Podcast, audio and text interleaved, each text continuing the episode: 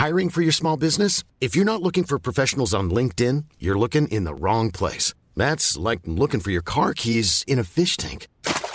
LinkedIn helps you hire professionals you can't find anywhere else, even those who aren't actively searching for a new job but might be open to the perfect role. In a given month, over 70% of LinkedIn users don't even visit other leading job sites. So start looking in the right place. With LinkedIn, you can hire professionals like a professional. Post your free job on linkedin.com slash people today.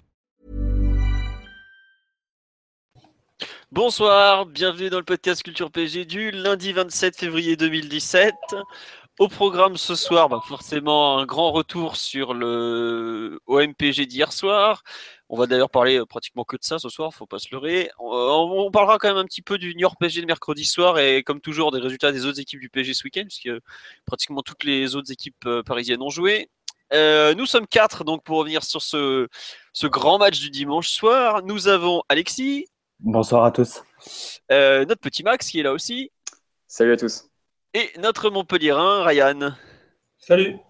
Voilà. Euh, bonsoir à tous sur le live, je qui déjà les, les habitués. Euh, François, bon, merci. Euh, membre de l'équipe de Culture PSG qui se moque de moi, ça commence bien. Bonsoir à Nico, Yeo, Aubert, Toms et tous les autres, Younes, Paul et Tiste. Bref, je sais que vous êtes là pour la soirée et je vous remercie de votre fidélité d'ailleurs. On va commencer tout de suite par le match d'hier. Donc le PSG s'est imposé 5-1 à Marseille, euh, signant sa plus grosse victoire historique en terre ennemie, avec des buts de. Alors, ça va pas être simple. Euh, Thiago Silva, Cavani. Marquinhos. Lu... Euh, ouais, pas Thiago Silva, pardon. Marquinhos, Cavani, Lucas, Draxler et Matuidi contre un but de Rod Fanny. Bon bah voilà, victoire très large. Euh, qui veut se lancer pour le fameux pouls du match ou je m'en occupe? Vas-y, vas-y. Allez, bon, devenu un expert. Euh, bonjour à Valérie Fourniret, effectivement, cet être abject qui s'occupe de Twitter régulièrement toute la journée au lieu de travailler. Donc, le pouls du match, euh, nous avons vu bon, une démonstration, quoi, un, un match euh, comme on en voit très peu lors des OMPSG. Euh, avant la rencontre, euh, j'avoue qu'on faisait quand même pas trop les malins. Monaco était à 6 points et demi avec le goal average. Il fallait impérativement gagner. Marseille a fait une grosse campagne de presse pour annoncer ses, ses ambitions, sa volonté de gêner Paris. Et puis bah, finalement, tout a explosé en vol en 5 minutes chrono. Quoi. Comme l'a dit, euh, je crois que c'est William vainqueur après le match, on a quand même fait 5 bonnes premières minutes. Hein. bon bah voilà, le match a duré 5 minutes. Après, ça a été une démonstration. On leur a roulé dessus littéralement. Il euh, y a eu, euh, ouais, il y a il y a même pas, il y a même pas une match tellement il y avait un écart énorme entre les deux équipes. Euh, Marseille a fait des erreurs, mais le PSG était tellement au-dessus. la veille du match, Marquinhos avait annoncé un PSG en mode Ligue des Champions. Eh bien, il y a eu un PSG en mode Ligue des Champions, voilà. Et entre une équipe qui peut viser au mieux la sixième ou septième place, enfin, allez, la cinquième place du championnat de France, et une équipe qui peut viser la victoire finale dans la plus grande des compétitions européennes, bah, il y a forcément pas photo quand chacun est à son meilleur niveau, quoi, tout simplement. Euh, il y a quand même eu euh, pourtant quelques coups durs parce que c'était pas prévu que Draxler ne débute pas, c'était pas prévu que Di Maria ne soit pas là, et puis finalement, bah, tout s'est passé euh, comme dans un rêve, deux mi-temps parfaites et pas une mi-temps bien, une moins bien, non, deux super mi-temps. Et euh, une victoire forcément historique et très marquante. Et globalement, il n'y a pratiquement rien acheté. Quand on, voilà, on dit sur live, on les a écrasés tout simplement, mais c'est exactement ça. On, on, les a littéralement piétinés. Quoi. Je me suis... Ils font leur record d'affluence au Vélodrome le soir de leur plus, une des plus grosses défaites de leur histoire. Je crois qu'à partir de là, euh, t'as as un peu tout qui est dit. Quoi. Vraiment l'humiliation euh, propre et superbe euh, qu'on pouvait espérer, qu'on n'avait jamais eu lors de l'ère QSI et qui est arrivé ce, dimanche soir. Et non, on me dit que mon taux d'alcoolémie est toujours élevé, c'est faux. J'ai strictement rien bu ce dimanche ni aujourd'hui. Un petit thé d'un demi-litre, tout ou plus. Voilà mon pouls du match. Vraiment une performance historique et rare, euh, pas forcément euh, attendue, mais qui, euh, dans le fond, était, malheureusement, mais qui était très prévisible vu l'écart immense de niveau entre les deux équipes. Alexis, euh, Max, Ryan, sur le match en général, avant qu'on attaque un peu le, contenu de la rencontre? Bah, Sur le match, euh, on a déjà tout dit. En, en, un mot, ça a été une branlée. C'est vrai que, sincèrement, on va pas dire qu'on s'y attendait. Si, on va le dire. Franchement, on s'y attendait pas. Enfin, la majorité, on n'était pas pessimiste, mais on, s'attendait à avoir un Marseille un petit peu avoir le couteau entre les dents, au moins nous rentrer euh, dedans et, et, à l'arrivée, gagner à l'arraché, euh, pas mieux. Et à l'arrivée, bah, au bout de 20 minutes, il y avait, avait plus de match. À partir du moment où tu as ouvert le score, au bout de 5 minutes, euh, Paris a déroulé et, Marseille, il y avait tellement d'écart entre les lignes, etc. Enfin, on en parlera après, que ça, a littéralement volé en éclats. Et une fois de plus, les Marseillais n'ont pas retenu la leçon. Ils l'ont ouvert toute la semaine, à commencer par, euh, leur président, leur propriétaire, etc. Enfin, ça a été un, c'était un cirque. Chaque année, ils font un cirque monumental euh, avant le match et, et, le jour du match autour du stade. Et puis, et puis à chaque fois, bah, ça, se, ça se termine très très mal pour eux. C'est quand même fou qu'ils apprennent pas de leurs erreurs. Hein. Ah, mais c'est la mentalité locale, ça, je crois, Alexis. je pense que ça changera jamais et quelque part tant mieux. Faut qu'il. Oh, ça, fait, partie du folklore autour du match et voilà. Bah, tant qu'ils feront leur cirque, je pense qu'ils sont pas prêts de nous battre. Hein. Ouais, ouais. On nous dit euh, le Marseillais ont oublié leur grinta au vestiaire. Bah, même pas, parce qu'on voit les quelques premières minutes. Je me souviens, le pauvre Pastore qui se fait un peu chatouiller les chevilles.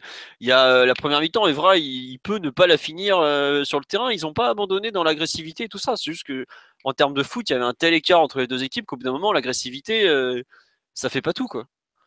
Euh, je, crois que les Marseillais, enfin, je vois beaucoup de supporters marseillais qui disent genre ouais, vous avez abandonné, mais je suis même pas sûr qu'ils aient vraiment abandonné. Si tu as un tel écart de niveau, euh, qu'au bout d'un moment, tu, le payes sur un match où l'équipe adverse est vraiment à fond c'est pas c'est pas je vois j'ai pas forcément la, tendance à enfin je vois pas un renoncement dans le combat en fait après il y a eu des erreurs de fait on va revenir dessus c'est carrément un des sous-thèmes de, ce podcast mais je pense pas que les joueurs aient abandonné côté marseillais quoi. Par contre les joueurs parisiens étaient vraiment prêts et très prêts quoi. Donc euh, voilà quoi. Je suis d'accord avec ça. oui vas-y Maxou. Non, non, je trouve que c'est ça la différence. Effectivement, vous avez évoqué euh, ce, match euh, euh, sous le prisme de, des anciennes rencontres euh, du PSG euh, avec l'RQSI face à, face à l'OM, mais est-ce que vraiment on a eu un tel contexte avec un PSG aussi, aussi en difficulté en championnat? Il y avait eu le, le, match de 2015 avec Bielsa où effectivement on devait l'emporter, mais dans ce cas-là, il y avait effectivement un, un OM bien plus près nous, on, était, on manquait de cohérence à ce moment-là et effectivement, c'était plus un match au couteau face à un concurrent au titre euh, dans une ambiance euh, de feu. Podcast. Donc euh, là, le chien olympien en train d'hurler à la mort après le match d'hier. non, mais effectivement, enfin, c'est-à-dire que ce match il était prévisible et, enfin, il est justement pas prévisible, mais le, tout le contexte là, a rendu la prestation rare et, et, totalement aboutie, justement parce que on a quand même mis tous les ingrédients possibles pour pouvoir euh, rendre ce match euh, historique. Ouais. Euh, non, juste un petit tour sur live. C'est vrai qu'on nous dit, euh, Toms nous dit, hier j'ai ressenti un sentiment que je n'avais jamais eu sous blanc, écraser, marcher, piétiner Marseille dans un classico. Merci Unai. Et effectivement, c'est vrai qu'il y a eu, je trouve, une volonté de, de faire mal qui qui n'était pas forcément présente les années précédentes. On se moque de ton chien, Max. On nous dit que c'est un podcast artisanal. Eh oh, fait que les moyens du bord. Hein. Euh, non, mais oui, il y a eu un. Comment dire, on nous parle aussi de la montée en puissance sur le plan physique. Euh, est-ce que c'est Patrice Evra qui aboie Max aussi? Vous commencez pas à me faire marrer, ça va mal finir encore. J'ai plus ce que je voulais raconter en plus avec ces conneries. Euh, bon, tant pis, on va avancer. Ryan, sur le match en général, l'aspect un peu contexte, tout ça, quelque chose à rajouter ou pas avant qu'on attaque les perfs individuels? Oui, bah, déjà, on peut parler un petit peu de, des plans de jeu des deux équipes. Euh, sur le match aller, on se rappelle qu'on avait eu un PSG en 4-3-3 avec une équipe de Marseille euh, qui avait, où Rudy Garcia avait opté pour un schéma de jeu super défensif. Il avait aligné une défense à 5, euh, un milieu à 3, ce qui était censé renforcer l'axe du terrain. Pas mal de décisions qui avaient été prises à ce jour-là pour justement essayer de nullifier au maximum le PSG. en, payant, en payant cette tactique, ben, tout simplement avec les, sur le plan offensif, puisque l'OM s'était montré euh, quasiment inexistant sur le plan offensif. Et malgré ça, ils avaient quand même réussi à réduire le PSG à très peu et à obtenir un point du match nul. Donc, Garcia a opté pour un jeu un peu plus euh, prononcé vers le contrôle du ballon. Il y a même une prise de risque assez importante dans cette équipe de Marseille. Mais là, sur ce match euh, retour, moi personnellement, je m'attendais quand même à un peu plus de mesure au niveau de, du plan de jeu. Et puis finalement, on a vu une équipe de Marseille euh, qui a, à mon avis, pas été capable de, bien cerner euh, cette équipe du PSG et qui s'est, fait ouvrir assez rapidement. En plus, sanctionné sur des phases arrêtées, donc euh, ça, on veut dire que ça leur a vraiment mis un coup sur la tête. Bah, tiens, il y a Sao qui était avec nous la semaine dernière qui avait dit J'espère qu'il sera mentionné que votre ami avait parlé de Thiago Silva sur les coups de pied arrêtés la semaine dernière. On va en parler des coups de pied arrêtés sur euh, la partie euh, générale avec euh, liée à Unai Emery. Mais effectivement, le PSG a fait très très mal dans, ce domaine. Et ils en prennent de mémoire un sur coup de pied arrêté. Ils auraient pu en prendre 4 ou 5 en plus. Hein. Parce qu'il y a eu des miracles sur les corners notamment où Johan Pelé. Kurzawa aurait pu mettre un triplé pratiquement uniquement sur les corners. Ce qui est assez fou d'ailleurs. Euh, ouais. Bah écoute, euh, je vous propose, on va faire un peu les performances individuelles euh, sur ce match avant d'attaquer un peu le, plan collectif. quelle performance individuelle vous, voulez retenir de, ce match Bon, parce qu'on pourrait toutes les retenir, mais bon, on va faire un peu du choix. Alexis, notamment, qu'est-ce que tu veux retenir? On peut quasiment tous les citer. Alors, je laisserai les autres parler de Verratti ou Rabiot. Moi, c'est les deux latéraux Meunier, euh, Meunier qui n'a pas été loin d'être l'homme du match pour moi. Enfin, je crois qu'il a été élu homme du match d'ailleurs. Il a été élu homme du match, je te confirme. Il a été élu homme du match, hein, ce qui m'avait semblé euh, voir. Et puis euh, Kurzawa aussi, est-ce que Kurzawa, on sait qu'il a des lacunes, etc. On l'a souvent critiqué, surtout dans les entre guillemets les, les petits matchs, les talons d'Achille du PSG cette année pardon, contre, contre les bétons. Et hier, bah, Kurzawa, j'avais presque l'impression qu'il jouait en tant que deuxième attaquant aux côtés de Cavani, tellement on l'a vu dans, dans la surface adverse, en dehors des coups de pied arrêtés où effectivement il peut marquer un, un triplé. Donc voilà, les deux, les deux latéraux symboles du, euh, du PSG d'Emery, euh, pour moi, c'est voilà, c'était euh, pas le tournant du match, mais de deux joueurs très très importants dans, dans la démonstration parisienne. D'accord, donc toi, les deux latéraux, effectivement. D'ailleurs, on l'avait dit il y a quelques semaines ou quelques mois, je sais plus, le temps passe vite, que euh, l'apport des deux latéraux sur un match était un très bon indicatif de la qualité du, jeu du PSG. Bah, hier, ça s'est encore vérifié. Si les deux latéraux sont à un très bon niveau, en général, c'est que la machine parisienne tourne plutôt bien, je trouve. Et tu auras remarqué, Philou, que euh, c'était les mêmes latéraux que contre le Barça. Hein. À mon avis, par hasard non plus. Euh, ouais, on nous dit le seul vrai classico, il a eu lieu, euh, c'est Le Gwen contre Bay. Ce qui s'est passé de 21h à 23h, c'est de la tendresse. Extraordinaire et merci à Bay parce qu'il a été d'une grande lucidité comme quasi toujours. Non, j'étais team PLG, mais on, en reviendra, on y reviendra plus tard, tu comprendras pourquoi. Euh, tiens, nous dit, Trapp aussi a fait son match, il sort deux bons ballons cadrés. Ouais, enfin, je suis pas sûr que ça soit le, Parisien qui ait le plus souffert hier, l'ami Kevin Trapp. Hein.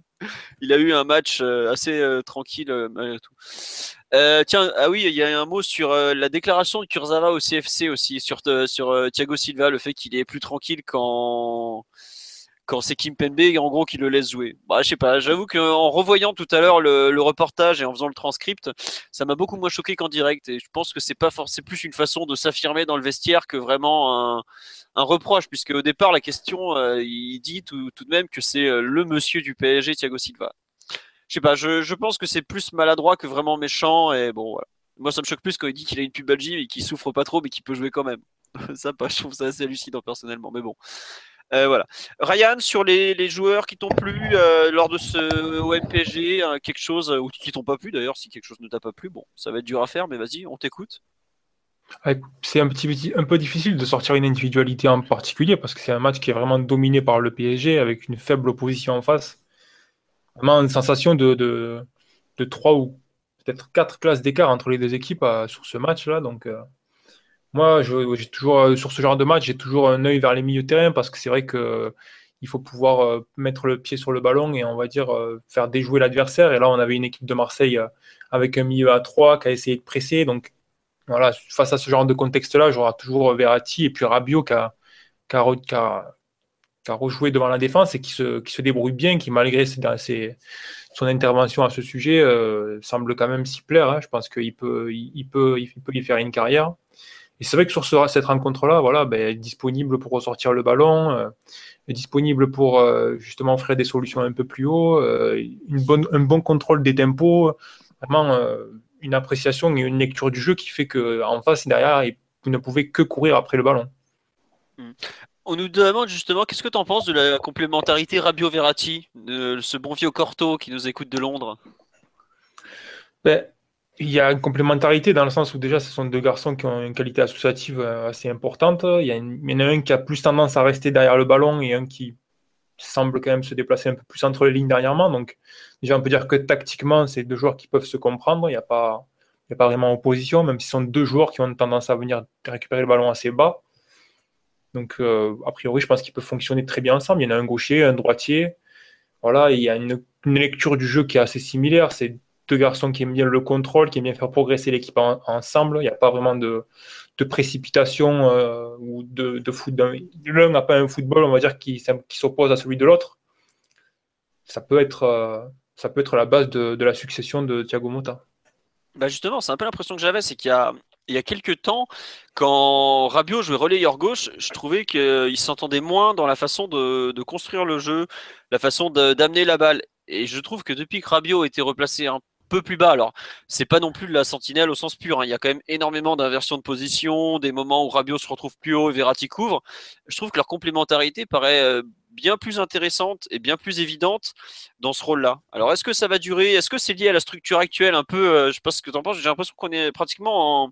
On est censé jouer à 3 au milieu, mais on joue à 3 au milieu et on est pratiquement en 2 plus 1, à savoir euh, Rabiot Verratti et Matuidi vraiment plus en électron libre, un demi-cran au-dessus. Est-ce que c'est parce qu'il y a cette structure un peu particulière que les deux s'entendent aussi bien? Est-ce que c'est pas les bases d'un futur euh, double pivot euh, avec euh, un changement de système à moyen terme à voir? Mais je suis d'accord avec ceux qui trouvent que vraiment la doublette Verratti-Rabiot est en train de peut-être d'exister. Et quand tu parles de, de joueurs qui sont qui s'associent très bien, je pense que c'est aussi lié au fait qu'ils ont grandi ensemble dans le PG de, de Blanc. Il faut qui n'est pas du tout une équipe à, vilipender. Bien au contraire, quand tu gagnes 12 euh, titres en 3 ans, c'est que tu n'es pas une équipe de tanches. Euh, qu'ils ont euh, appris ensemble à jouer de cette façon-là. Et aujourd'hui, ils ont été formatés dans ce type de football. Alors, Emery leur, explique autre chose. Je pense notamment à tout l'aspect défensif, où Rabiot a fait des progrès immenses grâce à Carcedo, notamment, qui est un spécialiste défensif. Joueur, un mec du staff dont on parle pas assez d'ailleurs, alors qu'il a une influence extraordinaire. J'ai vraiment l'impression qu'aujourd'hui, euh, les deux ont grandi dans ce modèle-là, comme euh, ils ont pu grandir, comme d'autres joueurs ont pu grandir dans un autre modèle, et ils sont en train de s'épanouir euh, dans ce jeu où tu as des bases de jeu de, position pardon, et une, nature un peu plus explosive dans, la façon de jouer. Et aujourd'hui, j'avoue que la succession de Mota, qui est quand même un, thème d'actualité depuis des années, parce que depuis des années, plus que des mois, ça fait des années qu'on en parle est probablement devenu moins une priorité de par cette qualité associative. Alors après, euh, je sais que j'ai vu des ouais, euh, c'est bon, Mota il est déjà fini, tout ça. Je n'irai pas aussi loin que vous, et je reste persuadé que le, le, vieil Italien Filou va vite reprendre sa place malgré tout parce qu'il a une qualité de passe qui reste euh, assez extraordinaire quand même. pas, que, pas que la qualité de passe, il y a bon, toute la partie tactique. on va dire que jouer devant la défense, c'est très compliqué. C'est sans doute le poste le plus compliqué sur un terrain de foot parce qu'il y a vraiment il faut une compréhension, une lecture du jeu très importante.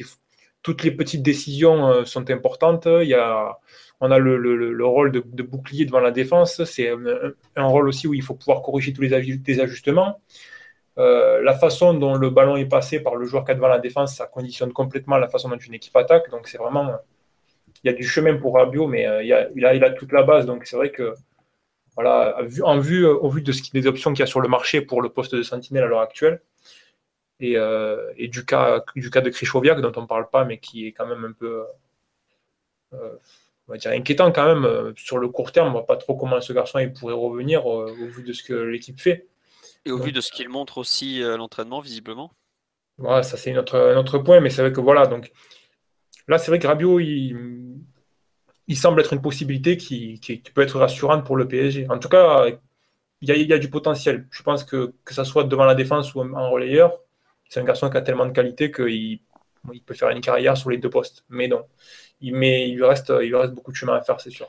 Ouais. C'est un, un, hasard aussi, j'ai absolument pas la, la réponse, qu'on ait fait nos deux meilleures performances avec la doublette Rabio Verratti euh, sans Mota. Mais...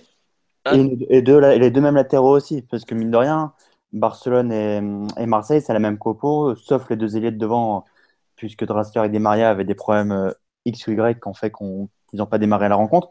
Mais en dehors de ça, normalement, ça aurait dû être le même 11 qui a, gagné à Marseille. Et j'ai absolument rien contre Mota qui a un, super joueur, mais ce que justement, bah, c'est pas un hasard le fait que le PSG ait déroulé dans ce système-là avec ces joueurs-là. Je pense que c'est plus lié au, système adverse voilà. qu'aujourd'hui aux joueurs. Parce, que c'est vrai que quand c'est Toulouse et tout, avec la même équipe, en je pense. même si c'est pas la même, Rabiot en 6 contre les petits, en général, on a, on a, en 6, on a souvent ramé. Mm. Si je me souviens bien. Ouais, non, juste, je vais faire un tour sur le live euh, parce qu'il y a beaucoup, beaucoup de réactions. Euh, comme toujours, je peux pas tous les lire. Euh, on nous dit qu'il y a beaucoup de gens qui sont convaincus par ce cette doublette Mota, Mota, Rabio Verratti justement, avec le fait que les, les joueurs s'inversent leur position en cours de match.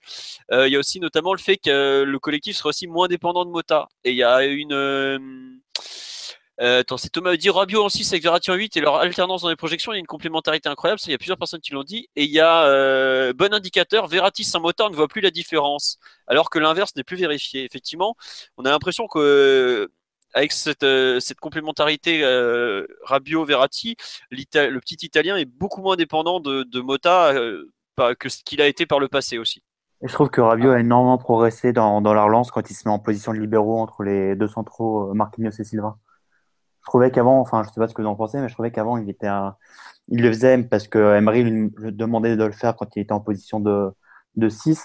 Mais hier, je trouve que ça devient de plus en plus naturel pour Rabiot de redescendre, de jouer en, sorte de libéraux, en fait, hein, entre, entre les deux centraux qui s'écartent pour qu'il soit à la relance. Ouais, tiens, on nous demande par rapport au match contre le Barça, mais euh, je pense qu'il y a encore euh, deux matchs entre les deux. Aujourd'hui, euh, Mota est toujours blessé. le, Parisien a parlé du mollet. Moi, je peux dire qu'il y a aussi la cheville qui a été touchée contre Toulouse. On ne sait pas quand il va revenir, donc il faudra voir l'état physique des deux joueurs. Il faut aussi ne pas oublier que Rabiot est suspendu au prochain carton qu'il reçoit. Donc il y a pas mal de, données à prendre en compte et je pense qu'aujourd'hui le PSG est très content d'avoir quatre joueurs, voire cinq avec euh, Nkunku et Pastore sur trois postes, c'est déjà pas mal. Euh, voilà, on nous parle de Blaise qui retrouve de sa splendeur, effectivement. Bah, justement. Voilà, tu veux en parler, vas-y, vas-y, mon petit Max. transition, Exactement, assez impatient d'en parler parce que vous êtes dithyrambique euh, à juste titre sur, sur, la, du, sur le duo euh, Verratti-Rabio. Mais maintenant, euh, Philo, tu l'as juste esquissé. il ne faut pas oublier le, troisième larron qui quand même profite justement de cette complémentarité et affiche et, et complète entre guillemets, cette, euh, cette complémentarité. Euh, sans lui, euh, ce, ce, doublé pivoté, comme, comme même l'appelait Emery, bah, peut-être qu'il il serait moins performant. En tout cas, je trouve qu'il amène, amène beaucoup d'efficacité à, cette, cette paire Verratti-Rabiot par ses projections, par ses couvertures. Par, ses, par, son balayage du, du côté gauche, sa, sa protection de, des montées de Kurzawa. Euh, voilà, dans ce genre de match, effectivement, on se rend compte euh, à quel point euh, Matuidi est essentiel et ce pourquoi il a toujours été titulaire avec, avec Ancelotti, avec Blanc et même avec Emery, même s'il a été contesté lors de ses grands matchs. c'est parce qu'effectivement, Matuidi apporte tout ce qui permet aux autres de, de briller. Et lui-même, effectivement, par, cette, par ses qualités de, de projection. Voilà, c'est, on, on, le, on, le, on, le, rabâche, on le rabâche, mais finalement, quand il est bien physiquement, ces lacunes techniques, on les voit quasiment plus. Il est, il est même capable de mettre des, des, frappes à 20 mètres, euh, à 20 mètres en lucarne, que ce soit pied droit, sans contrôle. sans contrôle, euh, même si c'est toujours un, un, beau, un, bon vieux, un bon vieux plat du pied. C'est, on voit beaucoup moins ces carences techniques. Ça donne une vraie cohérence d'ensemble quand il n'est pas amené à construire ou pas tant à construire, qui délaisse un petit peu euh, le, la première relance à, à Verratti Rabiot et que lui, justement, en profite, euh, permet, permettant également à Pastore de se recentrer, permettant justement ces, montées de Kurzawa. Voilà, c'est aussi, il faut pas oublier le troisième chaînon de, troisième chaînon de la chaîne, et, euh, qui effectivement, je trouve, marche parfaitement avec, avec les deux et met en avant ce trio euh, tout à fait complémentaire et peut-être le trio de, de l'avenir. Ouais. Euh, tiens, il y a effectivement Tom qui nous dit bah, tu dis utile dans les grands matchs, moins dans les petits où il faut plus de maîtrise technique. Je rejoins totalement. Ouais, mais ça, je pense que c'est un. On va avoir de plus en plus cette distinction avec euh, les besoins des gros matchs et les besoins des petits. Avec, notamment, je pense à un Mota aujourd'hui. Parce que voilà, c'est ça. Pour un, les matchs où il faut affronter des gros blocs défensifs, quand il est dans, une, dans un bon jour qui commence à distribuer du jeu, euh, il n'y a pas grand monde en Ligue 1 qui sait, qui sait retenir les Mota. Et là où un Rabiot a aujourd'hui peut-être un peu plus de mal à, avoir cette lecture de jeu qui est ultra importante. Bah, tu dis sur les, petits matchs, effectivement, où il y a besoin d'avoir une justesse technique impeccable, euh, aujourd'hui va souffrir. Mais sur des matchs là comme celui du Barça, celui d'hier où il y a un peu plus d'espace et où euh, son activité fait vraiment euh, fait vraiment mal à l'adversaire parce que bah, il faut les faire les courses de Matuidi quand même. Au bout d'un moment, ça use. On peut pas lui retirer, peut pas lui retirer pardon. Il fait les courses, il fait les courses intelligentes. Ouais. en plus, il, ah, ouais voilà exactement. J'ai l'impression qu'avec Emery, il est en train de d'apprendre à peut-être enfin, il avait en tout cas il l'avait déjà cerné auparavant mais là encore plus à avoir effectivement ces, courses intelligentes sans se disperser et à quoi dans tous les sens. Là, pour le coup, il y a une vraie cohérence dans le pressing et, lui euh, l'incarne parfaitement au même titre qu'un Cavani. c'est tout le problème parce que le fait justement qu'il soit dans les gros matchs, il répond toujours présent parce que il a un profil qui est finalement assez unique dans l'effectif. C'est le seul qui a un gros abattage physique et est capable de, de constamment euh, enchaîner les courses, aller presser, etc. Le souci, c'est s'il est super à chaque fois dans les gros matchs, c'est quasiment impossible pour Emery de le mettre sur le banc pour les autres matchs, alors qu'on sait pertinemment qu'un match contre Toulouse au Parc des Princes, par exemple, enfin, dans ce type de configuration-là, il apporte rien ou, ou, presque. En tout cas, il ne sert pas à grand-chose euh, au collectif parce que justement, il n'a pas les qualités pour, euh, pour ce type de match. Donc, bah, c'est un vrai casse-tête. Hein. Souviens-toi ce qui s'est passé face à euh, Lille il y a 10-15 euh, jours. On était en galère. Celui qui a su faire euh, des courses qui étaient intéressantes dans la surface, c'était lui. Lors du match aller contre Marseille, pareil, quand il est rentré, ça a été la meilleure période du PSG. C'était un des rares à faire des courses. Au bout d'un moment, ces courses, même contre les petits adversaires, tu peux pas nier leur utilité. Après, si on. Je pense que voilà, Flo me dit sur live, on aimerait tous voir Pastore à la place de Blaise sur ce genre de match. Évidemment, parce que Pastore est pareil, un joueur qui se déplace très très très très bien entre les lignes et qui sait où se positionner pour faire mal à une équipe mais euh, il n'a pas été là de la saison, par exemple. Euh, c'est pas, le même type de déplacement aussi. Hein. Non, non, c'est sûr, c'est pas le même type de déplacement, Ryan. Mais euh, c'est une chose d'attaquer la profondeur et de faire des courses sur des grands espaces comme le fait Matuidi, et c'en est une autre de se déplacer un peu plus entre les lignes et de, fonctionner de haut but comme le fait Pastor. Bien sûr, mais tu vois, je le mets en opposition, Matuidi, par rapport aux trois autres milieux de terrain qui sont plus des milieux positionnels, que ce soit Rabiot, Verratti ou Mota. Il y a de la variété, c'est évident voilà, il, te représente un profil qui est vraiment opposé aux, autres, aux trois que j'ai cités, et qui aujourd'hui te, permet d'avoir vraiment des, choses très, intéressantes à tous les niveaux. C'est ce que disait Mathieu, qui n'est pas sœur et qu'on salue, qui il y a quelques mois, à savoir euh, le PSG a une, diversité de profils au milieu du terrain qui, est assez extraordinaire. On a vraiment des joueurs euh, euh, capables d'être assemblés et vraiment différents dans, dans le profil. Quoi. Je peux, tu vois aujourd'hui les, nos quatre joueurs, tu n'en as pas un qui ressemble vraiment à l'autre. Bon, alors après, c'est sûr quand, quand tu as des mecs ultra complets comme Rabiot Verratti, ça aide, mais c'est vraiment intéressant cette diversité. Je pense que on commence à, à voir l'utilisation d'Emery sur les profils offensifs, les deux ailiers, notamment hier, il privilégie Lucas à Di Maria pour aller jouer le, duel face à Evra. Et je pense qu'à terme, c'était un vrai ah, choix. Ouais, je pense que c'est un vrai choix. Ouais je pense c'est un vrai choix. Quand tu vois la façon qu'a euh, Lucas d'attaquer la profondeur, le fait que Payet lâche le marquage sur euh, Meunier, tu vois que tu avais un vrai travail sur l'attaque des, côtés. Quoi. Pareil, euh, le, excuse-moi, je Max, je, non, pas de problème. un truc. Je sais que le, coup de pied arrêté, le premier, ça a été une phase qui a été répétée le vendredi et le samedi à l'entraînement. Ah le, bah, premier but. Hein. Voilà, ça, tu vois, quand tu désaxes ton meilleur joueur de tête, que tu le mets complètement côté pour t'en servir comme pivot, c'est que derrière il y a un peu d'idée quoi. Et quand il aligne euh, Lucas plutôt que Di Maria à droite, euh, alors certes Di Maria avait pas fait toute la semaine, mais le vrai choix de, physique, enfin le choix physique du, jour, c'était quand il met Pastore plutôt que Draxler, parce que même Pastore te dit je pensais que j'allais rentrer en deuxième période quoi. Draxler était malade, il y a aussi, euh, enfin c'est l'excuse qu'a trouvé euh, Emery en tout cas. Ouais ouais, mais bon, il y avait un peu de maladie, mais bon. bon tout le monde l'a dit qu'il était malade la veille, c'est vrai. Mais je peux, enfin, je pense que je suis à peu près sûr. Je, sais que le sait que Lucas a été un vrai choix euh, par rapport à l'adversaire, par exemple. D'accord. Tu vois, et donc ce choix, ces choix de, profil qu'il fait au niveau des ailiers, je pense qu'on le verra de plus en plus euh, sur les profils de milieu de terrain. Tout comme il avait, il avait commencé à faire ces genres de choix en décembre sur les profils de latéraux, quand il préfère sur les petits matchs au parc Meunier et Aurier notamment face à Lorient ou face à Ludo Goretz, qui étaient des adversaires qui étaient très reculés et où il s'attendait à devoir attaquer. Il avait préféré ce jour-là euh, Meunier-Aurier, qui avait joué, euh, Aurier de mémoire avait joué à Guingamp qui était, et, contre euh, Nice, et Meunier avait joué Ludo Goretz et Lorient, alors que il aurait pu faire. Les deux étaient disponibles. Voilà. concernant les joueurs, vous voulez revenir sur un, joueur en particulier Max, toi qui t'es. Oui. Oui, vas-y. Ah oui, justement, effectivement, bah, tu l'as, tu l'as encore une, encore une fois. En fait, je voulais profiter de ta transition, mais parce qu'on a évoqué euh, même le gardien, on a évoqué la défense, on a évoqué le milieu, mais on n'a pas encore évoqué les offensifs. Et je voulais évoquer un, joueur dont c'est pas forcément celui qui, qui est attendu, c'est Lucas. il a fait une première période où effectivement, je pense qu'on était un petit peu tous frustrés euh, c'est vrai qu'il a, voilà, il a été un petit peu euh, en difficulté et en délicatesse dans la finition. Il n'a pas forcément fait toujours les bons choix. Mais moi, j'ai trouvé que son activité d'abord en première période était excellente. Il a provoqué Evra qui, euh, comme tu l'avais, tu l'as, tu l'as souligné en début de podcast, aurait pu prendre un rouge. Il a été vraiment très très incisif sur ce côté droit. Il a libéré les espaces pour Meunier. Euh, c'était, euh, je pense, comme tu, l'as, noté, un, choix de, choix d'Emery vis-à-vis de d'Evra, de la, de lenteur et d'Evra, la nécessité de le provoquer en, un contre un en duel. Et, euh, et, puis, effectivement, je trouve qu'en seconde période, il a tout simplement joué juste. Voilà, c'est exactement celle Lucas que, qu'on souhaite voir.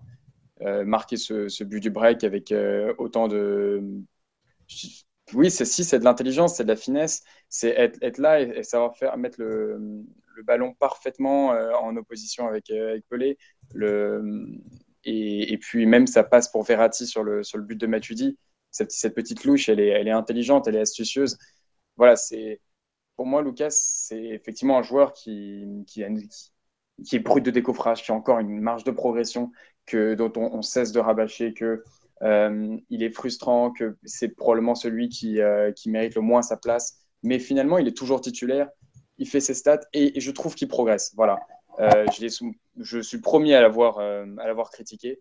Mais sur ce match-là, il a vraiment été très, très, très, très bon. Et, il, faut, il faut également le noter. Il n'y a pas que des stats cette saison. Il y a aussi de l'intelligence de jeu. Mmh. Euh, non, c'est vrai qu'on nous dit le, fameux coup du à 2 le, 2-0 là, ce qu'il loupe à 2-0 où il joue. Oui, effectivement, face à euh, oui, peut, peut la donner à Cavani. Ouais, ouais. Et, franchement, quand on voit le replay, elle est pas évidente. Enfin, le défenseur, je crois que c'est Rolando. C'est Fanny, euh, Fanny qui revient. Et qui Pour moi, je suis d'accord avec toi. Il, il, se met parfaitement où il faut pour couper l'angle de passe. Après, il faut quand même souligner que Johan Pelé fait un bel arrêt là-dessus. Bah, aussi, mais bon. Mmh. Tu, tu vois, il y, y, a des gens qui trouvent que Lucas ne progresse pas. Non, mais on peut pas. Enfin, il, a, il y a eu une phase où effectivement on pouvait se poser la question, mais sur ce match comme ça, il a été hyper utile. Et comment on peut penser qu'il n'a pas progressé Enfin, moi, franchement, pour avoir, euh, j'ai revu cette louche pour pour Ferrati sur le, sur le cinquième but, c'est juste. Euh, je pensais même pas qu'il était capable de ça en fait. Je pensais qu'il allait directement provoquer. Bah non, il va faire un jeu en remise en lobant deux joueurs euh, et en trouvant Verratti dans la surface. Ouais, enfin, je le trouve quand même bien sympa sur sur Lucas. Mais oui, parce qu'effectivement, tu vois la première période où il est, il est tangent dans la finition. Mais finalement, il est, est-ce que, est-ce que si Evra euh, sort pas à la mi-temps, c'est, c'est pas grâce à Lucas? Non, mais sincèrement, on va poser la question inverse. Est-ce que vous pensez que Di Maria aurait pas massacré Evra, sincèrement Mais j'en suis pas convaincu. non, non, non. Euh, moi, je suis d'accord avec toi, Max, parce que la façon que, qu'a euh, Lucas d'attaquer vraiment l'extérieur quand Di Maria serait, aurait forcément replongé vu son style de jeu, alors après, le score a peut-être été le même. Hein. Il y avait un tel écart entre les deux équipes, mais euh, je suis pas sûr que euh, Di Maria, qui n'était pas à 100% parce qu'il avait été un peu touché, euh, aurait fait les, dégâts qu'a fait Lucas dans, dans l'arrière-garde. Il, il, il, aurait fait des dégâts autrement. Hein. En termes de profil, je suis sûr que Di Maria, bon, il se trouve qu'il revenait de blessure, etc. Mais si jamais il avait été à, son maximum entre guillemets, je suis sûr qu'il aurait massacré Evra. Hein, non, il, aurait fait des différences sûrement autrement. Bien sûr. Mais le 1 contre 1 Vraiment, Evra en, duel face à Lucas, euh, il l'a pris de vitesse un nombre de fois euh, incalculable. Euh, et, ça, tu es obligé, de le, obligé de le noter. Tu es obligé effectivement d'avoir quelque chose pour compenser effectivement ce qu'on voit de façon de plus nette, à savoir les, défauts dans la finition. Bah, pour moi, ça restera toujours le même genre. Voilà, c'est un très bon numéro 12. On va dire ça comme mais, ça. Mais, très, mais très bien. Mais en numéro 12, ça reste un joueur qui peut jouer, qui, qui est dans les 15 qui joue énormément. Mm. je suis d'accord avec toi.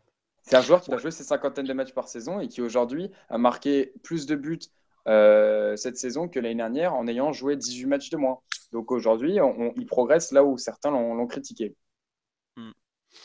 Euh, on nous dit on lance des fleurs à Matuidi et on déglingue Lucas, l'idée du foot en PLS. Euh, non, mais c'est pas, pas une histoire de dieu du foot et tout, mais quand un joueur fait un vrai apport, notamment par rapport à un choix qui est fait pour son profil, faut aussi le souligner, c'est que ça a marché. Quoi. Voilà. Est-ce que Iconé aurait pas massacré Evra? Bah Iconé à ce moment il, il, arrive à peine à marcher donc il aurait pas massacré grand chose. Hein. Et puis il faut rappeler le, la peur de beaucoup de supporters du PSG quand ils ont découvert la compo hier avec Lucas titulaire et, et, le retour de Pastore aussi. Hein. Bon, mm. le retour de Pastore enflammait beaucoup de supporters à juste titre, mais beaucoup, enfin, personne n'aurait mis Drassler et Di Maria sur le banc à la base. Hein. Ouais. Ah oui, clairement. Euh, non, juste euh, pour finir sur les perfs individuels, moi je voudrais quand même euh, en placer une sur le match de Thiago Silva que j'ai. Faut quand même, il, il a été un peu chahuté dernièrement. Il y a globalement, il a pris un peu de tarif. Euh, il y a quand même eu des trucs super sales qui ont été écrits sur lui, notamment, ouais, il a pas voulu faire Barça, alors que c'est complètement faux. Bon, euh, hier, il fait quand même un match assez énorme, et je trouve que même dans, l'intensité, on le voit quand Fanny marque un but à 4-1, on sait que c'est fini dans tous les cas. Mais c'est lui qui remonte tout le monde. Euh, sur le 1-0, la, remise qu'il fait, la course qu'il fait, l'intensité dans tout ce qu'il a fait était assez incroyable. Euh, franchement, un vrai match de, patron alors qu'il a été un peu décrié. J'ai aucun doute sur le fait qu'il sera super fort à Barcelone et qu'il assumera, même si je l'ai régulièrement critiqué. Donc, euh, je trouve que c'est son match, c'est vraiment à noter. Et même dans la relance, il a été vraiment intelligent. Euh, déjà, il avait été très, très, très, très bon l'an dernier au Vélodrome. Euh, sur, sur la réponse est vraiment super intéressante. Euh, même euh, il n'a pas fait défendre trop bas. la, il a organisé la relance avec des gestes et tout. C'est quelque chose qu'on n'a pas forcément tout le temps vu faire. Et je trouve que c'est une très bonne chose. Donc euh, voilà. Bah, je te rejoins, mais comme tu parles de Silva, bah, je dirais un mot sur Marquinhos qui est, un, qui est un vrai commandant aussi, qui en plus marque à chaque fois contre Marseille. Ouais. Certains pouvaient avoir des doutes l'année dernière, hein, je me rappelle, hein, sur le débat de Luis Marquinhos. Je pense que Marquinhos est en train d'effacer le peu de doute que certains pouvaient avoir sur lui, est-ce que c'est vrai, c'est vraiment un crack euh, dans tous les sens du terme. Que 22 ans, je me rappelle. Hein. Ouais, ouais, ouais, c'est vrai qu'il n'a que 22 ans. Bon, 23 bientôt, mais voilà. Mais c'est euh, vrai, tu as, raison de souligner juste le. Tu as évoqué tout l'aspect tactique, mais l'aspect mental de, Silva et ce, degré d'exigence. Euh, pareil pour, pour Emery, qui se sont un petit peu énervés et étaient frustrés de prendre ce, but sûrement très anodin de, de Fanny mais euh, qui, a, qui a effectivement euh, mis fin à l'investibilité de Kevin Trapp, je crois la deuxième. Ouais, la deuxième plus longue série de l'histoire, 754 minutes après les. Je crois que c'était 961 séries. Voilà. Et non, et juste un mot, parce qu'il y a beaucoup de gens qui vont m'en parler. Euh, on nous demande la perf de Jean-Jacques M. Salem. Mais c'était Laurent Lachant hier. Et comme il y a moins de caméras au vélodrome, ils ont moins fait chier que les zooms. Voilà. Euh, je n'inquiétez pas, ma guerre contre les réalisations de Canal Plus continue. Dès le prochain match à domicile, ils auront encore droit à mes remontrances. Euh, non, juste un mot sur euh, Pastore quand même, parce que le mec n'a pas été titulaire depuis 5 euh, mois, parce que c'est ce que Amzian a écrit dans son article, je lui fais confiance. Oui, c'était contre Dijon, 26 septembre. bah, il fait un match, honnêtement, j'ai eu super peur les 4-5 premières minutes quand j'ai vu les Marseillais commencer à lui taquiner les chevilles, à lui mettre une grosse pression physique. Je me suis dit, oh là là est-ce qu'il va, est-ce qu'il va, est-ce qu'il va savoir se relever Il fait un match, euh, il fait un super match. Il montre qu'il a rien perdu de son sens du jeu. Il a eu de la justesse, il a eu de la finesse dans son déplacement, il a eu de l'intelligence. Euh, il a vraiment apporté un lien en collectif. Dans un autre registre que Draxler, beaucoup moins dans la percussion individuelle, euh, à faire jouer les autres et tout.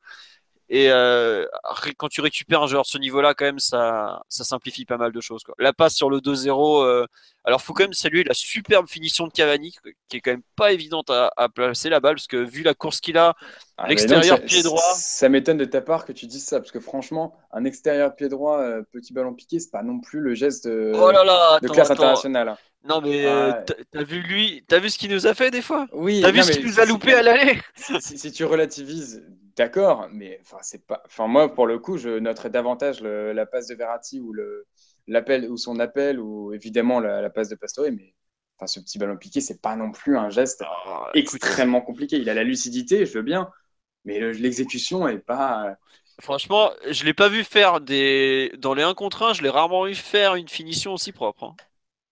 Ah, mais parce, que, parce que tu relativises par, par, rapport à ce que tu as vu. Mais moi, je te parle de, valeur absolue.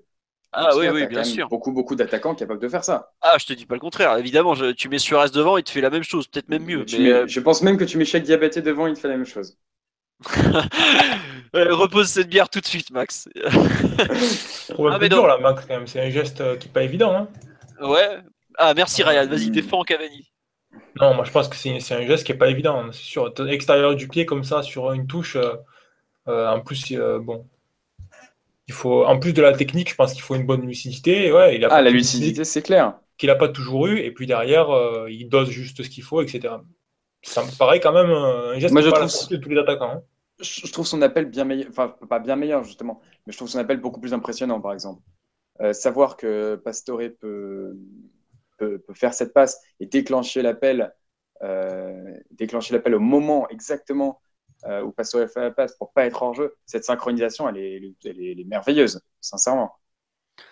Euh, ouais, moi j'avoue que la, finesse de la passe, la qualité de hop, toute petite touche pour mettre ce qu'il faut, il est voilà quoi. Tiens, on nous dit sur le piqué de Cavani, t'en as plein qui dribblent le gardien et après ils peuvent rater.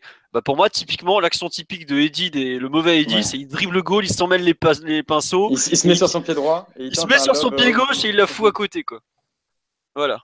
Euh, tiens, il y a beaucoup de monde contre toi, Max. Vous inquiétez pas, on vous donnera son adresse, on sait où il habite. non, mais le, après, il faut aussi noter le, démarrage de l'action avec Verratti, la passe de Verratti. D'ailleurs, euh, vous savez combien il y a eu de passes entre Verratti et Pastore pendant le match? Exactement. C'est dingue hein, quand même que sur deux passes, il y en ait une qui soit autant décisive. Et, euh, et effectivement, il faut noter tout l'ensemble. Mais moi, c'est juste sur la finition, le ballon piqué. Après, j'ai sûrement tort, mais un ballon piqué extérieur du pied, c'est pas non plus un, geste extrêmement bah, compliqué à arriver. Moi, je trouve qu'il est, il est pas simple de par la, course qu'il a depuis l'intérieur, depuis l'axe vers l'extérieur. Et c'est là où c'est vraiment fort, en bout de course à moitié, hop, il redresse sa cheville et tout. Un peu ce que ce qu'avait fait Ronaldinho contre Rounier en 2003 d'ailleurs. À savoir, il, ça paraît, il, il, apparaît en fin de course et hop, au dernier moment, il, il pique la balle comme il faut. Quoi. Donc, voilà. Euh, voilà. Il y en a euh, Pitch qui veut absolument que je parle de trap. Calme-toi, Pitch. Euh, non, sinon, euh, sur Cavani, euh, en ce moment, on nous dit c'est celui de Naples.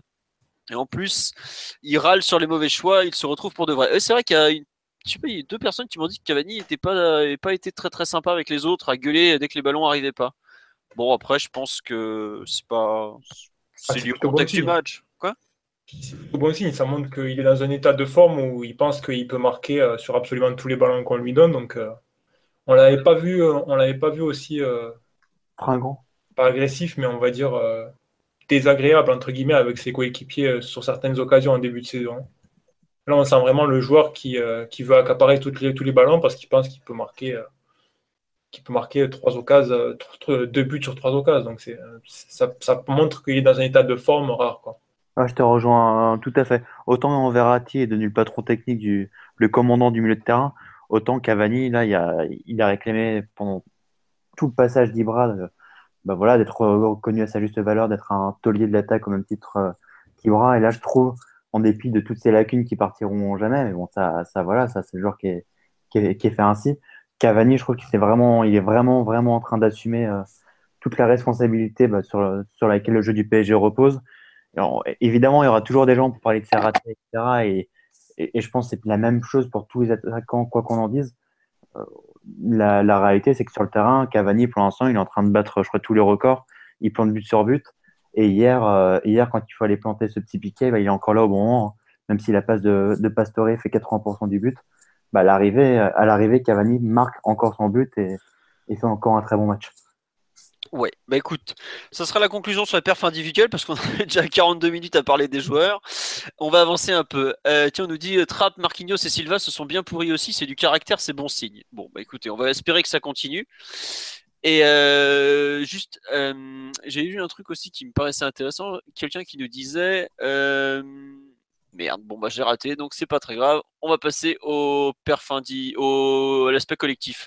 J'avais mis en thème, est-ce que c'est encore une victoire signée Unai Emery, puisqu'on a quand même beaucoup, bon, on a beaucoup dit qu'Emery avait vraiment très bien su lire le Barça. Est-ce que euh, dans le style de jeu, la force sur les coups de pied arrêtés, c'est pour vous c'est encore une victoire d'Unai Emery d'un point de vue collectif, euh, ce qu'on a vu hier euh, Qui veut se lancer sur ce thème? Allez Ryan, tu m'as l'air bouillant là, avant qu'Alexis prenne la main, dépêche-toi. Oh mon dieu, après ça va être les tunnels, donc il faut se dépêcher, c'est ça Exactement.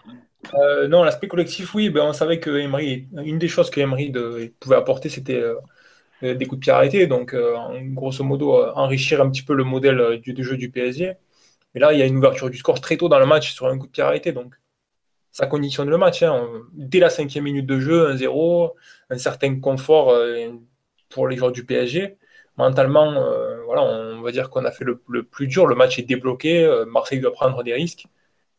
Donc, ouais, c'est la qui porte au coup, de pied, au coup de pied arrêté, encore une fois, à payer. Et en plus, avec un coup de pied arrêté atypique, voilà, un appel du défenseur central derrière le second poteau pour une déviation.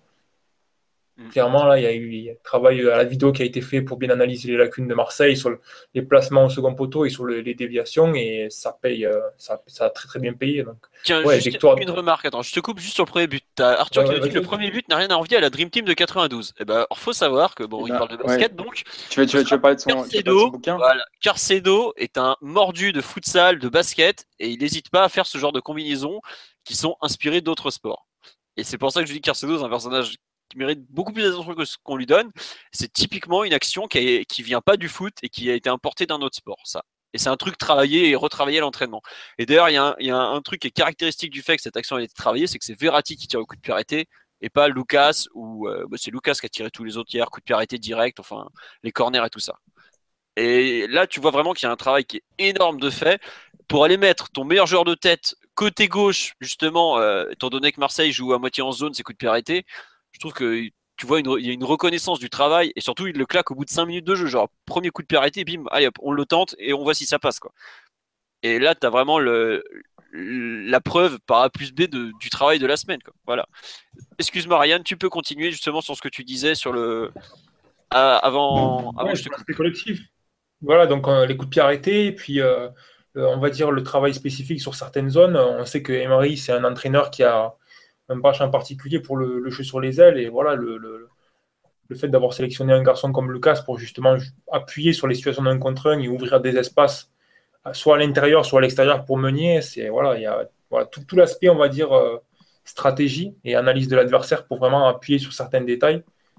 Euh, il ressort sur ce match. Après, il y a une équipe de Marseille qui n'est pas à la hauteur de, du rendez-vous, mais globalement, on peut dire qu'il met son équipe dans de très bonnes dispositions très tôt. Alors le ballon il rentre, ça, il peut aussi ne pas rentrer. Et comme, comme il l'a dit lui-même, il prépare également les matchs même quand le résultat n'est pas derrière. Mais c'est vrai que voilà, c'est, on est dans une période où le travail d'Emery sur différents aspects est vraiment en train de se voir, donc ça va être assez gratifiant pour lui. Et, euh, je pense que là, les supporters peuvent, être contents parce qu'il y a quand même une grosse évolution par début de saison. On en, on en avait parlé les coups de pied arrêtés entre ceux qui sont joués en septembre, en octobre et ceux qui sont joués aujourd'hui, c'est quand même le jour et la nuit. Oui. on reconnaît la patte Papus Camara sur le premier but du côté de la défense de l'OM. Effectivement, il y a un attentisme tout à fait exceptionnel que le grand Papus savait parfaitement utiliser à l'époque. Euh, sur euh, le style de jeu ou le reste d'ailleurs, euh, Max, Alexis, un avis sur cette victoire Patemry, pas Patemry Allez, on va lancer le roi du tunnel là-dessus. bah, Ryan a bien résumé sur, les coups de pied arrêtés, donc euh, je vais pas revenir euh, là-dessus.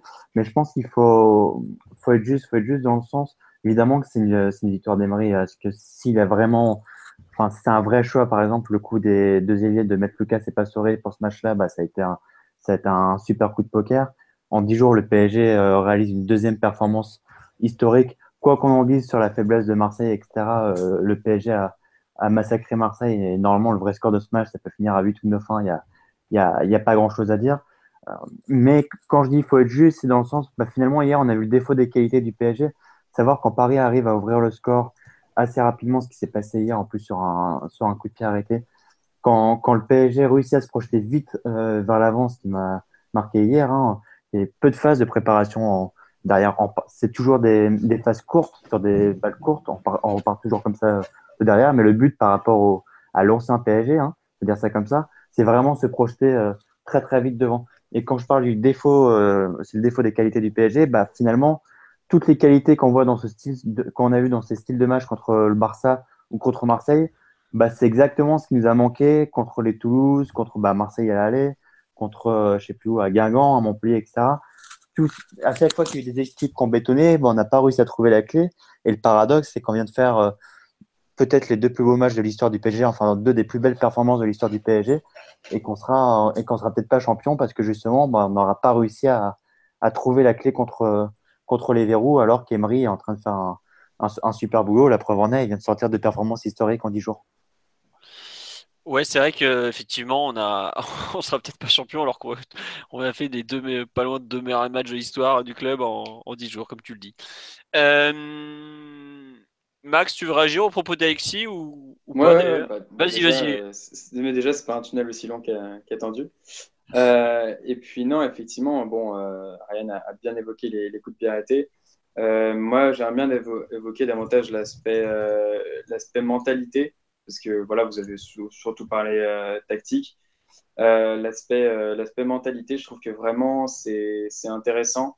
Le fait de, alors le contexte joué, hein, bien sûr, mais on l'a vu en 10 jours, une équipe qui a su se transcender, une équipe qui effectivement non seulement a su se transcender, mais a joué avec la même intensité pendant 90 minutes. Et ça, euh, on l'avait ni vu en début de saison et peu vu euh, lors des, saisons précédentes. On a toujours eu effectivement euh, un coup de mou pendant un match ou effectivement pendant une saison. Et là, euh, sur 90 minutes, on a joué un, un bon degré d'intensité, en tout cas un, un fort degré d'intensité pour la Ligue 1. Et, euh, et ça, je trouve effectivement la, Emery, euh, Emery, qui est très insistant euh, là-dessus, apporte sa touche. Et je vais juste conclure sur cette fameuse concurrence souhaitée par, par Emery. On se rend compte qu'effectivement, ben, ben, non seulement elle joue, mais son pragmatisme a été payant. Parce que voilà, la concurrence, c'est des Rabiot euh, qui, qui, qui supplanteraient Thiago Motta. C'est des Lucas, le pragmatisme, c'est des Lucas à, la place de, de Di Maria. Voilà, c'est des choix payants et euh, c'est des choix qui, euh, légitimisent euh, Unai dans, son idée, de, dans ses plans de jeu et qui montrent qu'effectivement, euh, il est, il est désormais parfaitement rodé à son effectif et son effectif lui est totalement dévolu. Ouais, je te rejoins tout à fait, Max, euh, juste pour conclure sur, euh, sur le sujet. Ce qui a marqué tout le monde, et je crois qu'un auditeur euh, l'a dit en début de, pod- de podcast, c'est que le PSG a cherché à massacrer euh, pendant tout le match l'OM. On s'est tellement Ouais, les années euh, passées de voir le PSG, bah, souvent ça arrêtait de jouer à 2-0, gérer, et puis tu marquais le troisième but, parce que tu étais vraiment au-dessus, où, où Ibra, euh, Ibra voulait aller marquer son petit but. Autant hier, euh, à 2-0, par exemple, on n'a jamais vraiment senti le PSG en danger. On, on s'est toujours senti, bah, comme on dit, euh, vraiment, bah, on, a senti rapidement qu'on allait se balader en fait. Et, à 3-0 en début de seconde mi-temps, tu peux penser que tu vas te préserver. Il va y avoir des matchs tous les trois jours. Tu voyais bien que Marseille était à la ramasse euh, complet, et total, pouvait, pouvait rien faire. Et, boum, on allait chercher le quatrième, on s'en prend, on marque directement le cinquième. Enfin, et, et sans peler en plus, encore une fois, ça peut être, euh, ça peut être beaucoup plus lourd pour, Marseille. Donc, si on doit vraiment parler d'une patte euh, Emery, qui était en train de parler de la, du, euh, de l'aspect mental du groupe euh, qu'il a inculqué euh, justement, bah, le, plus gros symbole, c'est le fait que Paris s'est jamais, jamais arrêté de jouer hier et a cherché à marquer le, le plus de buts possible. Ouais, et on, sait qu'Emery, effectivement, insiste beaucoup, et d'ailleurs, il, il, le, met en avant dans le livre de, Romain Molina, il le met en avant dans son interview dans El País. Le maître mot, c'est la- l'adaptation. Et cette capacité d'adaptabilité que, justement, on souhaitait qu'il inculque à ce PSG-là, parce que on a souvent, euh, effectivement, blâmé le, conservatisme des années antérieures. Cette adaptabilité, euh, aujourd'hui, elle porte ses fruits, parce qu'effectivement, il y a une vraie osmose du groupe euh, au sein du groupe et du groupe envers le, staff. Et parce que, comme tu l'avais dit dans un précédent podcast, Philo, il ne faut pas juste parler d'Emery, il faut aussi parler de, l'ensemble des personnes qui l'entourent. Euh, non, juste, euh, je vais revenir sur le, match. Il y a quelque chose qui m'a que j'ai bien aimé et c'est vraiment la les, phases. On a fait des phases d'attaque placée, je trouve. Bon, alors certes, Marseille n'était pas du tout dedans. à ce niveau-là, ils étaient très mal organisés, mais il y a eu des phases de jeu qui étaient vraiment, vraiment propres. Euh, quand on repart de derrière, il y a, euh, je sais plus quel but c'est, où Trapp est impliqué quand même. Bah, c'est celui de, de Cavani d'ailleurs. Il me semble où Trapp touche le ballon euh, au milieu. Il y a une relance, euh, il y a, il y a un travail de relance. Après, il y a un travail de préparation pour casser des lignes. Ensuite, il y a euh, un second ballon récupéré, puis une passe en profondeur, un décalage et tout ça. Mais hier, il y a vraiment plein d'aspects du jeu collectif qui se sont exprimés. Mais vraiment plein d'aspects. La défense, l'attaque, le, La, la façon- relance. La relance, la façon de sortir de ballon, la façon dont, Verratti et Rabiot se sont euh, entendus, ou avec Matuidi aussi, pour créer des décalages et tout. Il y a vraiment énormément de facettes du jeu du PSG qui se sont exprimées hier soir, et je trouve que c'est peut-être ça, sa, sa plus belle victoire. Ouais, on parle du, jeu au pied de trappe, effectivement, c'est clairement un atout qui est utilisé en ce moment. Quoi. Euh, et je trouve qu'il y a l'aspect euh, collectif, la prestation collective a peut-être été un peu mise de côté par l'ampleur du score. Alors bien évidemment, j'ai apprécié comme tout le monde, mais je trouve que c'est peut-être notre meilleure prestation à l'extérieur depuis le début de la saison. Je nous ai trouvé encore meilleur qu'à Caen, par exemple, puisque c'était un match de, plus grande importance notamment. Mais euh, vraiment, la prestation collective a été superbe. Alors c'est sûr que Marseille ayant n'ayant pas fermé le jeu, ça a aidé. Mais euh, je trouve qu'il faut. Ils ont fait pire que ça. ah oui, oui. Je sais pas si on, touchera un mot sur les Marseillais peut-être tout à l'heure, mais c'est vrai que. Vas-y, vas-y, bah, on, va, on va avancer, fais-le, Brian. Vas-y, lance-toi.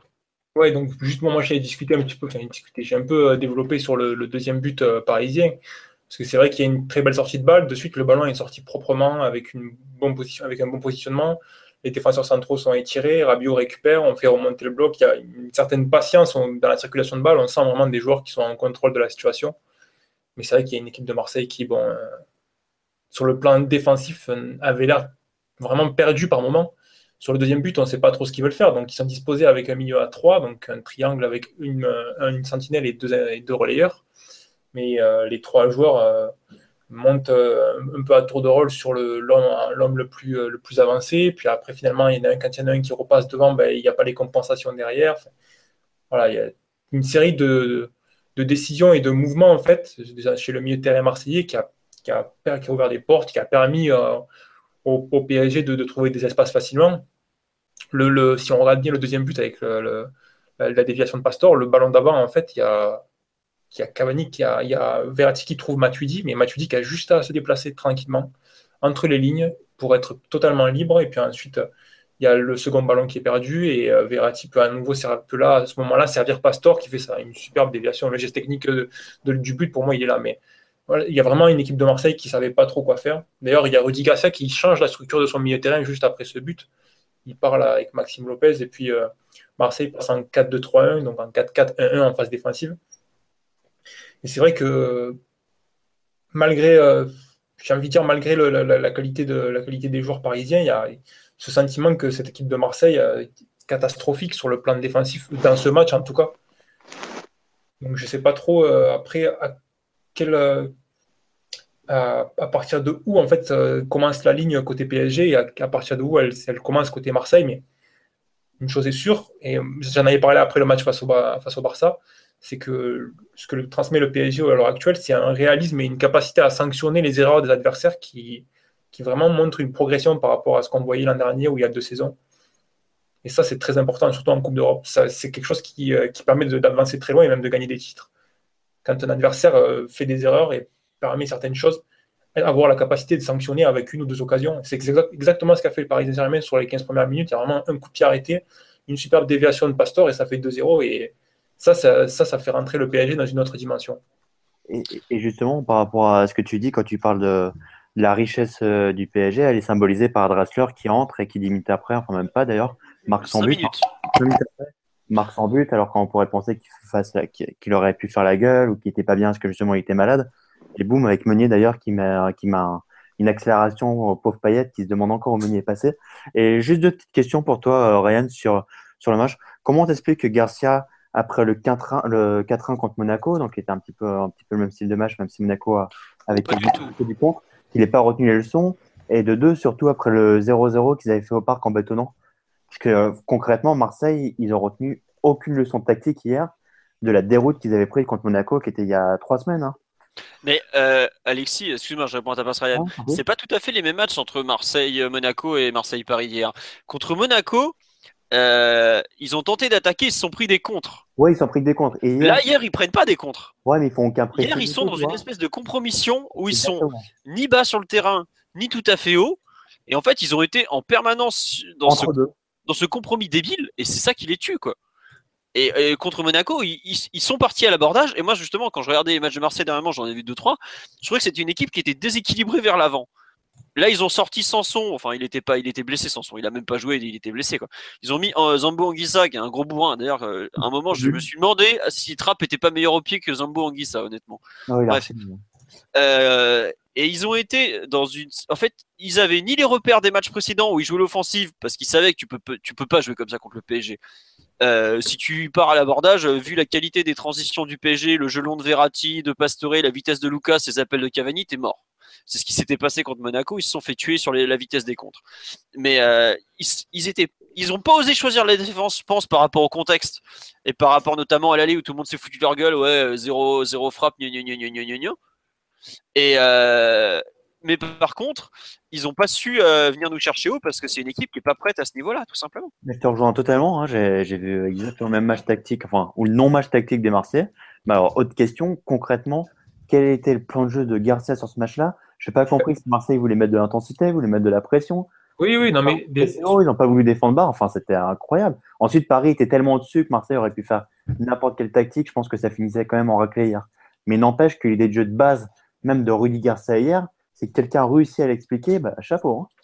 Bah, disons qu'au match aller, bon, c'était vraiment euh, un contexte très particulier. Et Rudy Garcia, il vient d'arriver. Il y a un c'est un peu les premiers jours de ce nouveau projet marseillais. Donc, je pense que dans son idée sur, le match qui s'est joué au, Parc des Princes, c'était vraiment euh, euh, être compétitif, quitte à vraiment ne, pas, ne pas trop s'approcher du but et puis euh, essayer de repartir avec quelque chose.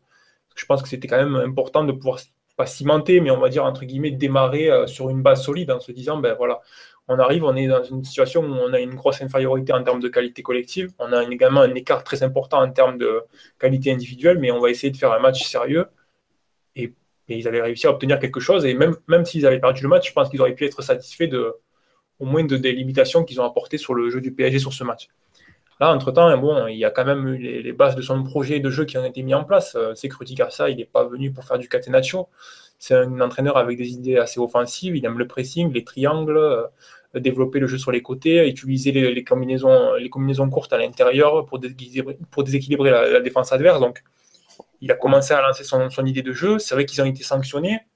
C'est vrai que euh, ben, ce genre de, jeu, ça, se, ça s'expose au contre. Hein. et face à Monaco, ça a été très punitif. On a vu également qu'en plus, le, le, PSG avait joué un match face, au, Barça, qui, exposait une équipe qui était capable de, de, de marquer dans bien différentes des façons. Donc, Qu'est-ce qu'il a voulu faire? Ben, je, pense qu'il a voulu euh, euh, maintenir son jeu tout en, on va dire, euh, faire un compromis, à savoir reculer un petit peu, essayer de renforcer son équipe au milieu de terrain, et puis essayer de procéder avec des phases un peu plus courtes d'attaque. Dans l'idée, ça ne me paraissait pas tant mauvais que ça, mais il y a eu il y a une ouverture du score sur un coup de pied arrêté à la cinquième minute. Vraiment, c'est c'est dur après de. Ben oui, c'est ça. C'est très dur en fait de dire est-ce qu'il si c'est planté ou pas. Du moins sur la première période, parce qu'après la deuxième période, il y a deux buts d'écart, il y a une équipe qui revient dans de mauvaises. Enfin, pour moi, l'OM revient sur la pelouse avec sur la deuxième période, vraiment avec une, attitude défensive et euh, globale, on va dire, qui n'est pas adaptée à ce qui se passe.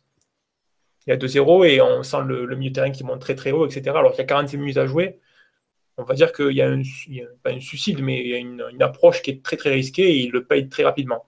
Mais sur la première mi-temps, avec ce coup de pied arrêté à la cinquième minute de jeu, c'est compliqué quand même de, de, dire que le Garcia s'est planté sur son plan de jeu. enfin, tu vois qu'il n'y a rien qui est préparé quand même, parce que le but qu'ils prennent, euh, Garcia, il s'étrangle sur son banc, mais Payet, il est complètement largué, encore une fois d'ailleurs, son marquage de Silva.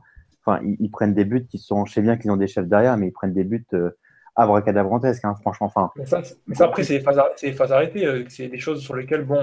Tu es préparé.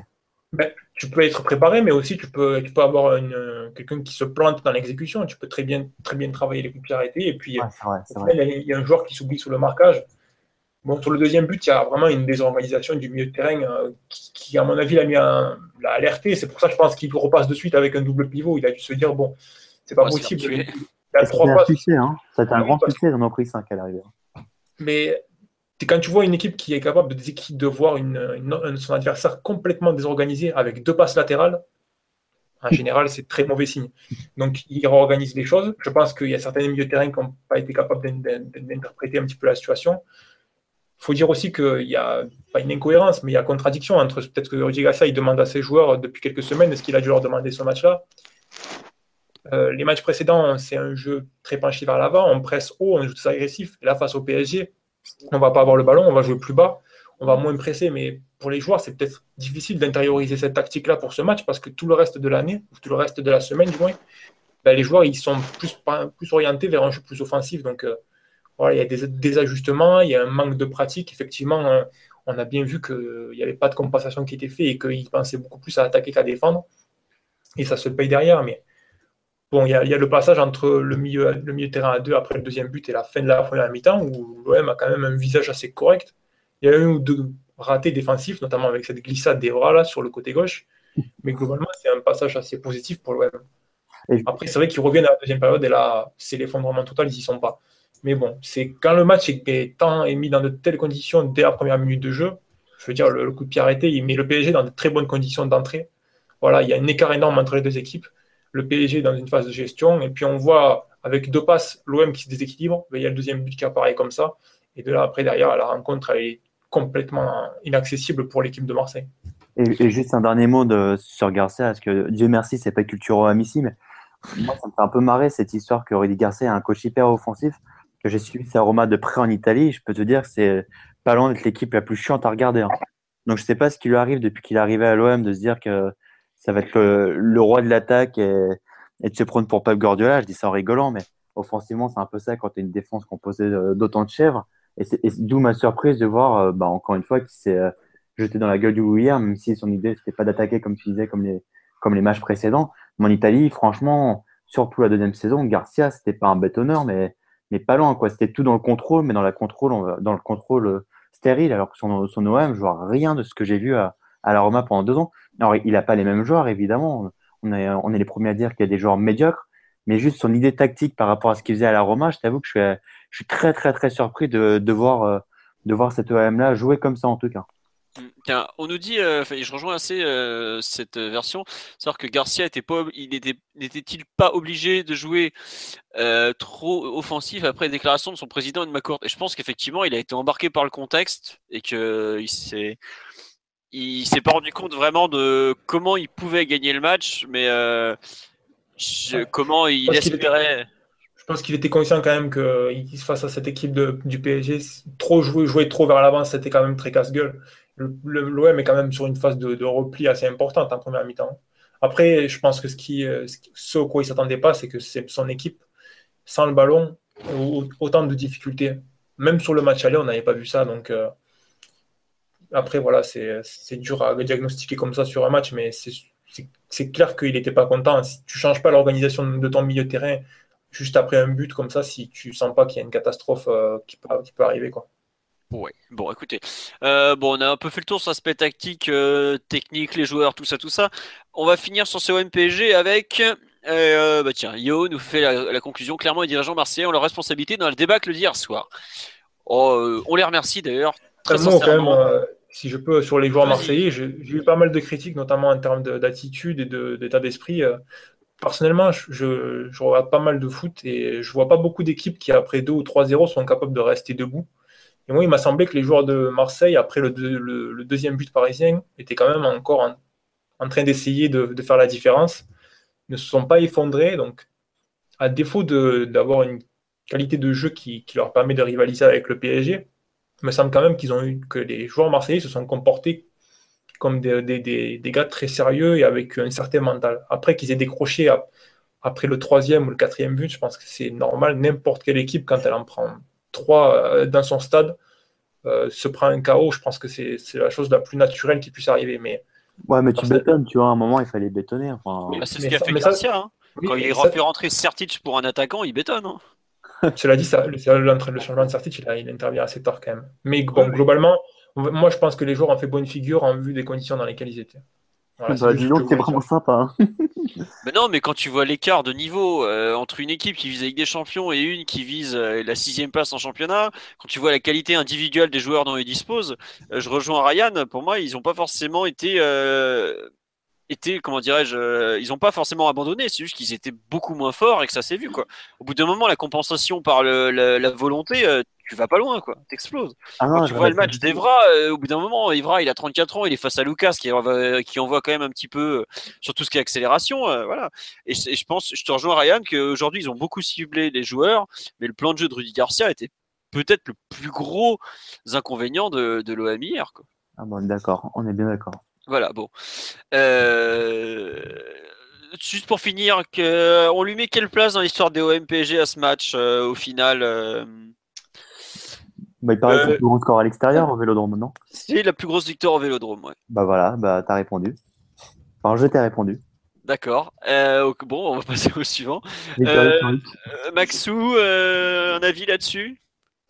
Je vais pas faire de hiérarchie ou aussi, aussi précise qu'Alexis. Maintenant, effectivement, c'est la plus grosse défaite à domicile de l'OM depuis plus de 50 ans. 63 ans. 60, 63 ans, exactement, merci. c'est le plus gros score dans un, dans un OM PSG, PSG OM. Euh, forcément, ça occupe une, des, ça occupe une place euh, historique et euh, il faut souligner à quel point cette débâcle elle est, elle est rare et, et ce afin de, de mieux la, savourer. Pour autant, je ne suis pas fan de considérer que c'est le premier parce qu'il y a aussi une certaine émotion et, qui, qui, doit entourer ce, PSG-OM ou, ou, ce, ce OM-PSG et j'aurais tendance, effectivement, alors peut-être euh, par pure nostalgie, hein, euh, à accorder davantage d'importance à ceux d'il y, a plus de. Il y a maintenant euh, ouais, 14 ans. Parce que je trouve qu'il y avait plus d'aspect rivalité ou en tout cas d'équivalence. D'équivalence dans le, dans le niveau des, équipes et, et dans, leur valeur réelle. Parce que là, effectivement, je vais faire mon, mon supporter à Marseille de base, hein, mais je trouve que les budgets nivellent un petit peu trop l'aspect émotif qu'un tel, euh, qu'une telle rencontre et qu'un tel 5-1 peut, procurer. Ouais, enfin, sincèrement, quand tu vois qu'ils ont recruté 30 millions euh, sur Payet euh, l'hiver dernier, qui t'ont présenté comme un des 30 meilleurs joueurs avec un magnifique PowerPoint de leur président, monsieur, monsieur Hérault, je pense que l'histoire des, des sous, ça plus durer très longtemps. Je pense qu'à un moment. Peut-être, mais peut-être. Mais, hein, mais aujourd'hui, quand, tu vois, ça va se voir. Quoi. Quand, tu vois les, les deux groupes, les, les, deux groupes de 18, le déficit qualitatif, il est, il est monstrueux, il est abyssal. Non, mais je suis d'accord avec toi et je rabaisse absolument pas la victoire du PSG. Euh, au et, non, mais non, justement, moi, Avant le match, il n'y avait pas beaucoup de supporters, dont moi d'ailleurs. On, s'est laissé embarquer dans ce cirque, quoi, tu vois. Mais il n'y a pas de souci. Et de ce point de vue-là, mais effectivement, il faut souligner à quel point c'est historique. Hein.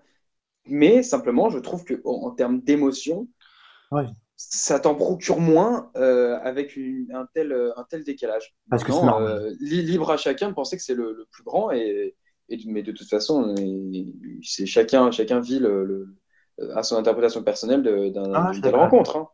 Ouais, c'est plus le c'est pas le fait que Paris gagne à Marseille. Le, score, mais il d'en marquer 5, tu vois. Bien sûr, ça, ça c'est. C'est ça, que Paris gagne à Marseille, comme a dit Meunier, c'est normal, même si avant le match, je le répète, euh, moi, le premier, je m'attendais à qu'on soit s'accrocher, mais, mais voilà, c'est vraiment la lourdeur du score qui fait que justement ça rentre d'où pourquoi on parle de performance euh, historique, même si je te rejoins, euh, Maxou, sur le fait que c'est normal que le PSG ait gagné hier et que en 2002, ça avait plus marqué les esprits de notre côté, dans le sens bah, voilà, de niveau égaux. Bah écoute, euh, moi je me souviens très bien du 9 mars 2003 de cette victoire sortie du part avec Ronaldinho qui avait tout fait ou presque. Euh, en fait, cette victoire, elle est un peu à part, je trouve, pour plein de raisons. Déjà, euh, c'est assez déséquilibré, euh, mais pas tant que ça.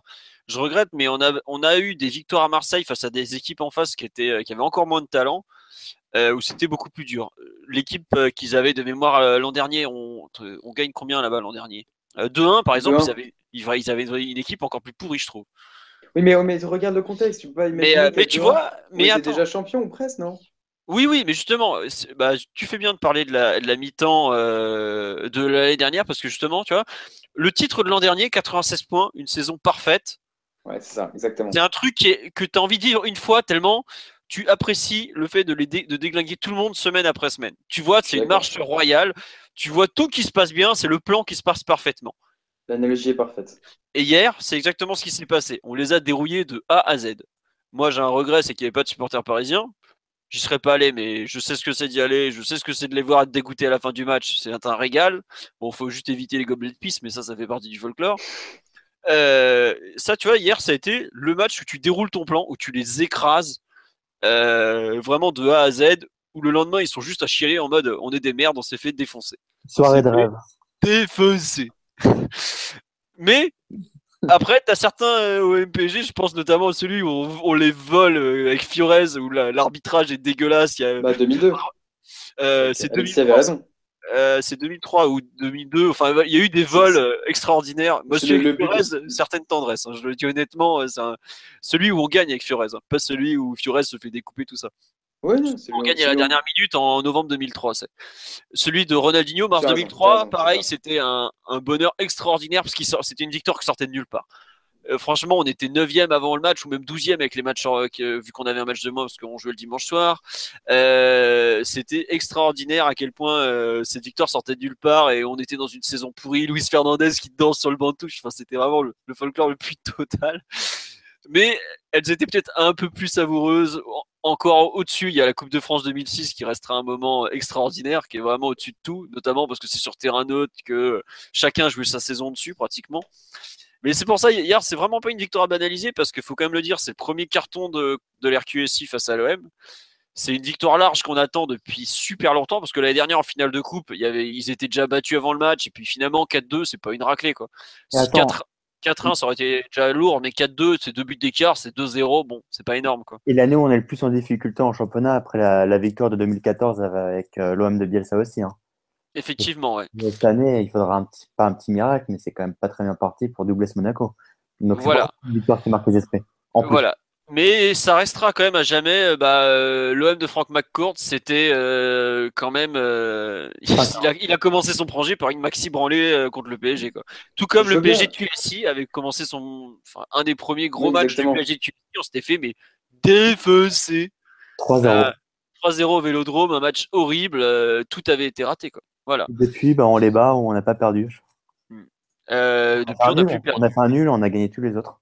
On a fait deux nuls, je crois. Euh, Il y a Ah oui. la première année d'Ibra, il y a 2-2 puisqu'il met le coup de pied, euh, Ah, l'espèce de coup de high kick et le, et le coup franc de loin. D'ailleurs, il a pratiquement mis le même hier en finale de la Coupe de la Ligue anglaise, je trouve. Il y avait une grosse ressemblance avec une frappe très puissante où le mur se, se trouve un peu. quoi. Et Matuidi, euh, record main, je crois, de victoire contre Marseille. Deuxième victoire pour lui avec le PSG. Ouais. Sachant qu'au total, le PSG a gagné 37 matchs contre l'OM, ça veut dire qu'il a, fait, il a participé quand même à un tiers des victoires sur un affrontement qui a bah, aujourd'hui euh, 45 ans. C'est Voilà. pas, faut pas nier mignon. quand même, c'est pas rien. Quoi. Voilà. C'est pas rien. Et voilà, bah, il y a Bundy qui nous dit faut pas bouder notre plaisir, gagner 5 ans au vélodrome, c'est jouissif. Mais l'idée, comme ils l'ont ouvert avant le match, quoi. C'est surtout ça. euh, c'est guignol. euh, avec Mais l'idée est pas- tellement- prennent 5, c'est. Franchement, ils ont récolté ce qu'ils ont cherché. Hein. Enfin, semé en l'occurrence. Oui, Max, défends-toi. mais pas, pas du tout, euh, c'est pas à me défendre. Non, mais l'idée n'est pas effectivement de minimiser la victoire ou de considérer que c'est pas, euh, c'est pas un carton qui est historique et que effectivement ça ne restera pas euh, à jamais, le- pour le moment en tout cas, le, le plus gros, euh, la plus grosse victoire du, PSG c'est- vraiment à, marquer d'une pierre blanche cette, cette victoire. Maintenant, je trouve, et et vraiment ça reste tout à fait personnel, mais d'un point de vue émotion, ben, je sais pas ce qui s'est passé, mais, mais je pourrais pas forcément l'expliquer de façon totalement rationnelle. Mais non, ça, c'est pas le, c'est, pas le top 1, malgré les années de galère que, qui ont précédé le, qui ont précédé QSI. Ouais, Ouais. Parce que hier, tu sais qu'après 20 minutes, le match est plié et que Marseille ne reviendra pas et, et que normalement, tu dois leur mettre une raclée. hein. Mais d'ailleurs, tu leur mets une raclée. Peut-être. Et tu leur mets une raclée en plus. Tiens, on nous Mais dit la victoire voilà. 4-2 d'octobre 2008 euh, m'a fait Oui, plus voilà, kiffer. voilà, pareil. Bah effectivement, en plus, euh, c'était un des premiers déplacements. Vous pouvez aller à Marseille euh, en indépendant pour la première fois depuis 20 ans. C'était un excellent souvenir d'ailleurs.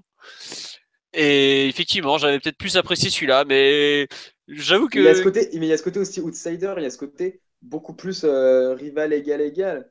Là, tu as l'impression d'affronter juste une bête blessée et que t'es- tu l'as tu l'as piétiné, quoi. Et que le truc Oh. était parti. Oh, non, mais écoutez, a- av- avant, avant tu, tu lui mettais deux, trois coups et bon, bah, tu le laissais vivre. Là, tu l'as complètement pétiné, tu l'as tu l'as égorgé et c'est fini, quoi. Tu l'as laissé crever et, euh, avec le sang qui gise. Font peur un peu tes analogies là. hein. je veux dire, vais Maxou est chasseur. Maxou est chasseur. Pas du tout en plus. Non, mais voilà, c'est- Non, mais je rejoins Philou sur le fait que euh, la première de Marseille, surtout après le soi-disant bon mercato qu'ils avaient fait, ils s'en prennent 5 à domicile.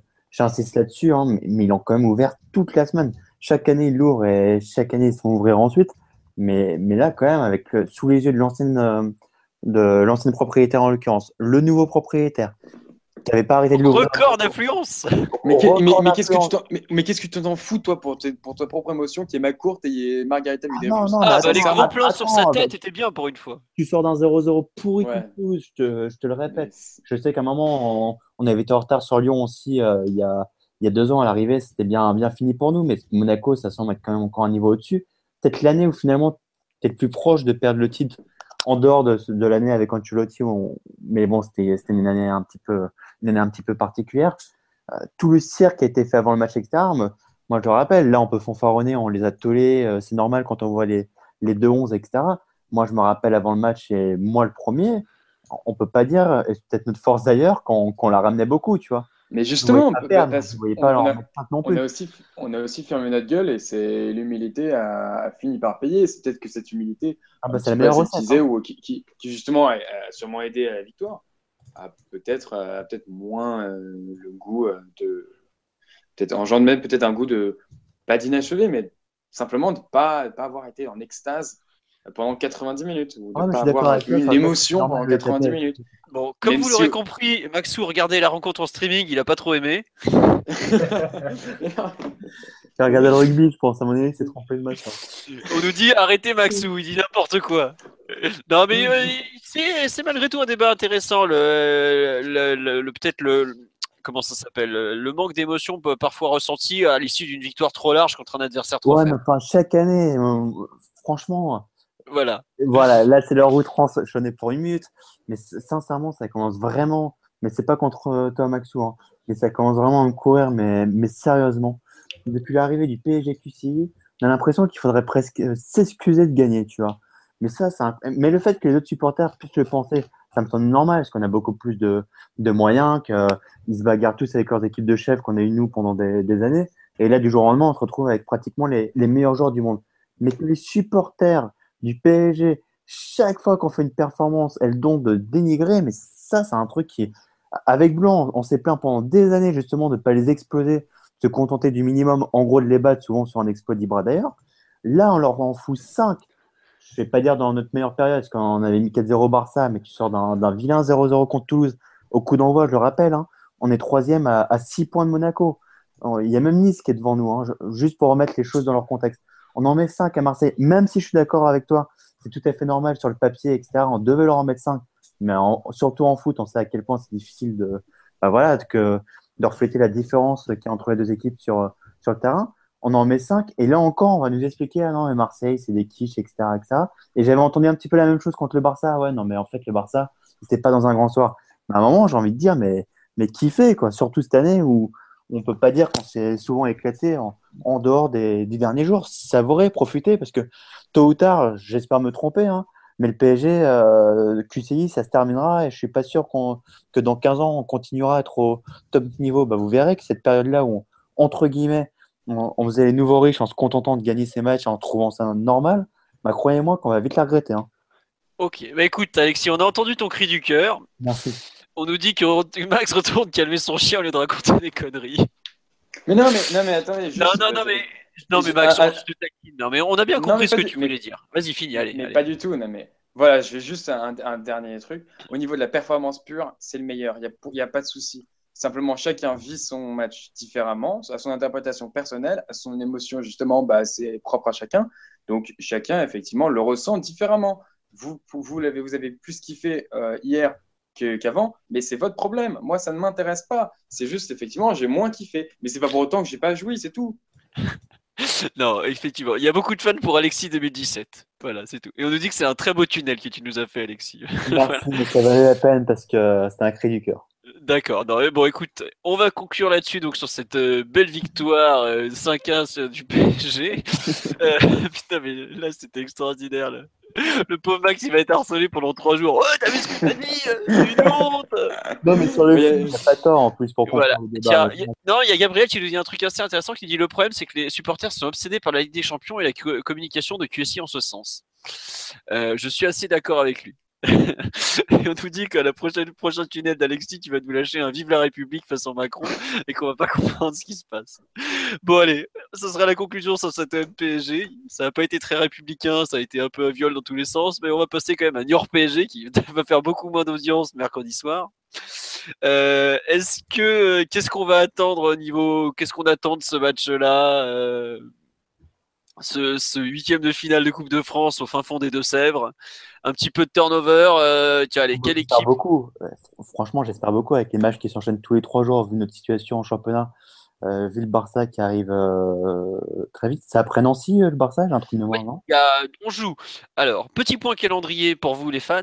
Bonne Euh, question. mer- hein. mercredi, on va à Niort. Samedi, on reçoit Nancy. Et mercredi suivant, on est donc à Barcelone pour le huitième de finale retour. Bah, J'espère qu'il va mettre l'équipe C, et quitte à, à passer à l'arrache. Enfin, quand je dis à l'arrache, un petit 1-0. Je connais même pas la situation de, de Niort d'ailleurs.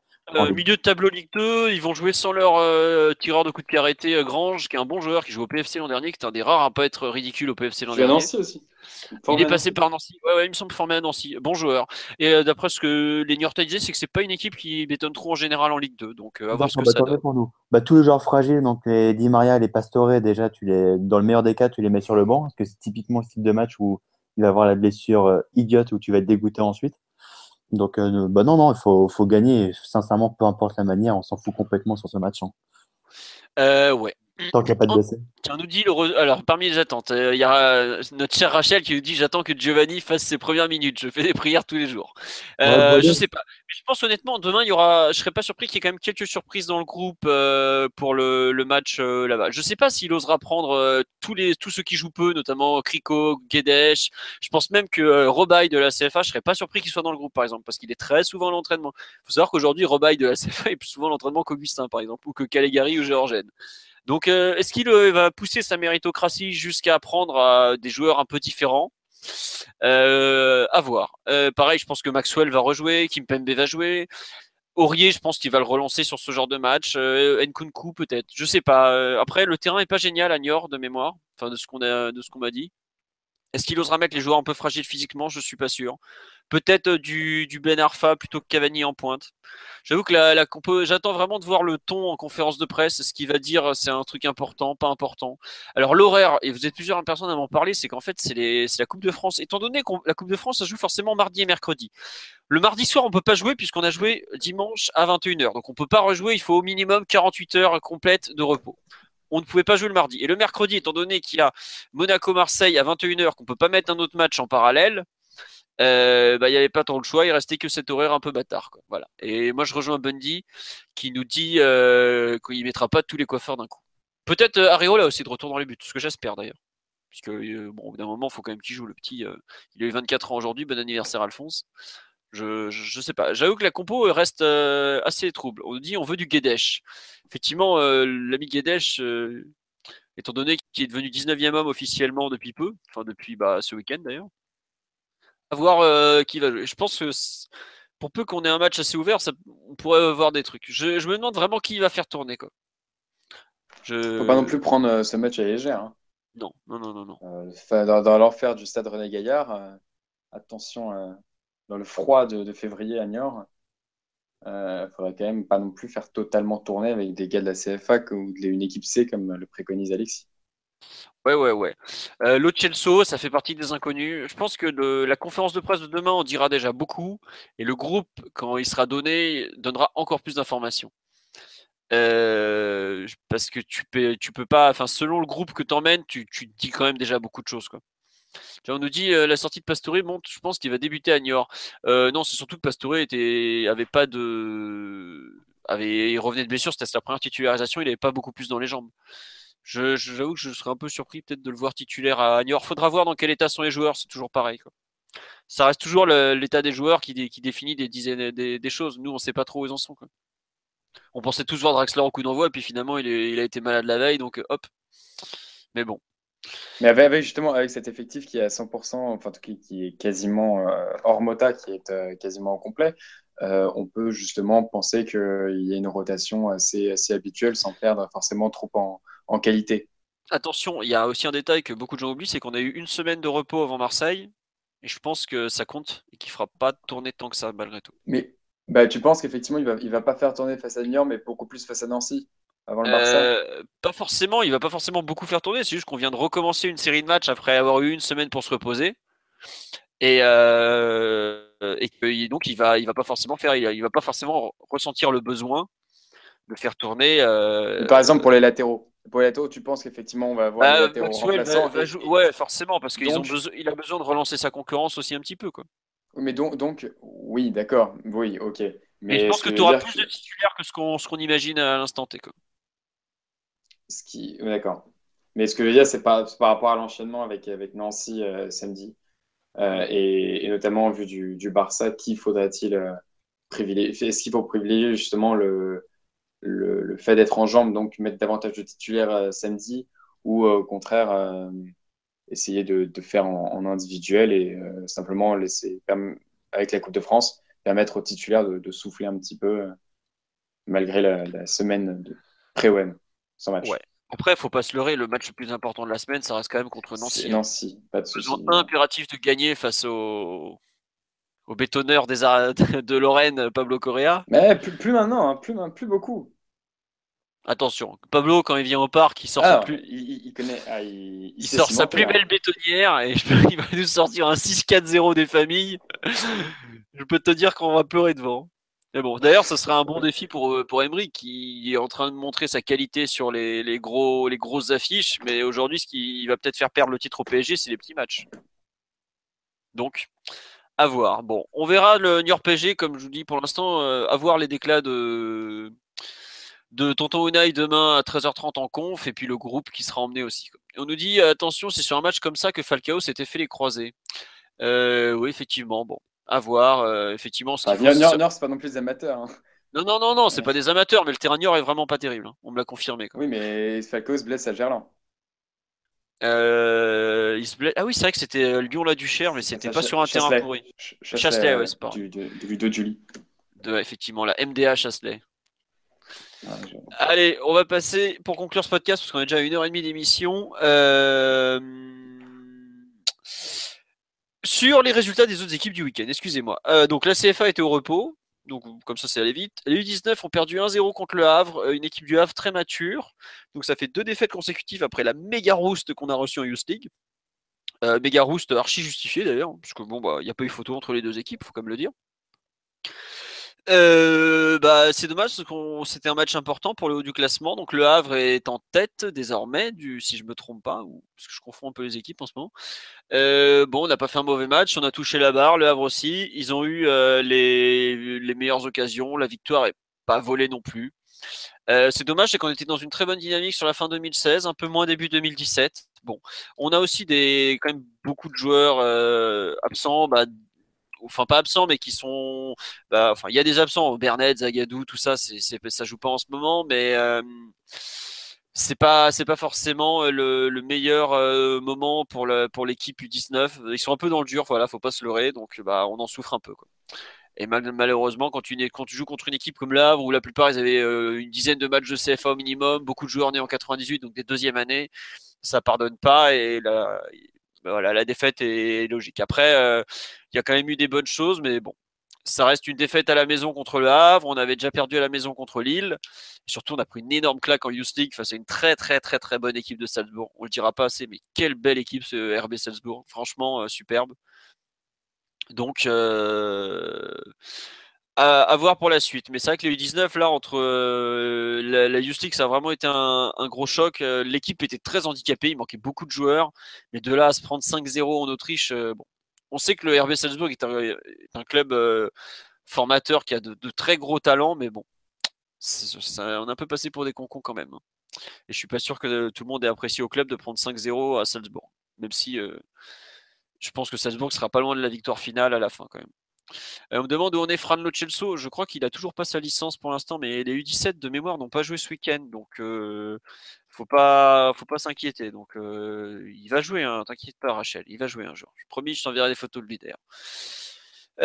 ensuite, les, U17, ils avaient, ils ont pas joué ce, week-end. Ils jouent le week-end prochain à Amiens. Ensuite, les féminines sont allées s'imposer 2-1 dans le derby à Juvisy.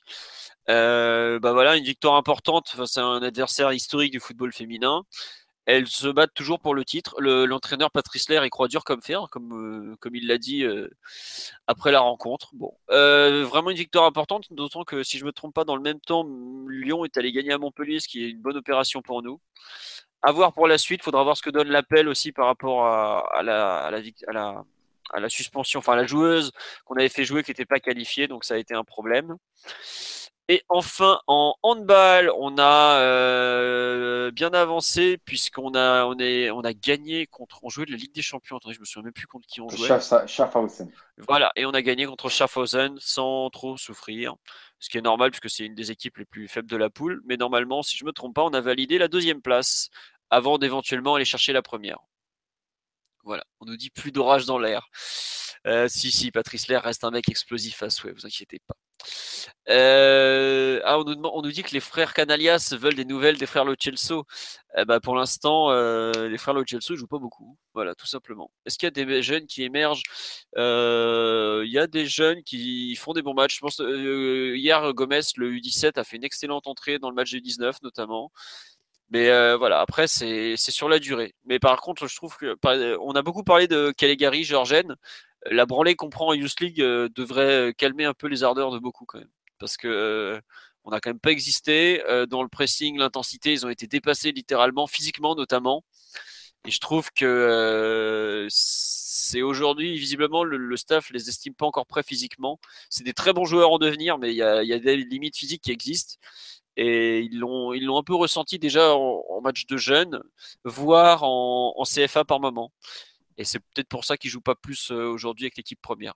Même s'ils s'entraînent régulièrement avec eux, il y a il y a vraiment un gouffre que les gens ne réalisent pas entre jouer en jeune au PSG, jouer en professionnel et jouer en professionnel au PSG. Et c'est quelque chose qui est, qui vraiment très compliqué à assimiler et certains s'en rendent compte, euh, notamment euh, les joueurs en prêt, tout ça. Quoi.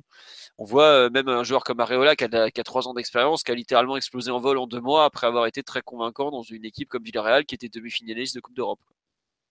Bah, imaginez pour un jeune joueur qui passe de la CFA à l'équipe première. Voilà. On a bien vu dernièrement, Nkunku c'était un peu raté contre Toulouse. Bah voilà, c'est un peu ça aussi être être jeune joueur au PSG, c'est très très très dur et surtout il faut toujours toujours toujours être performant et c'est pas évident.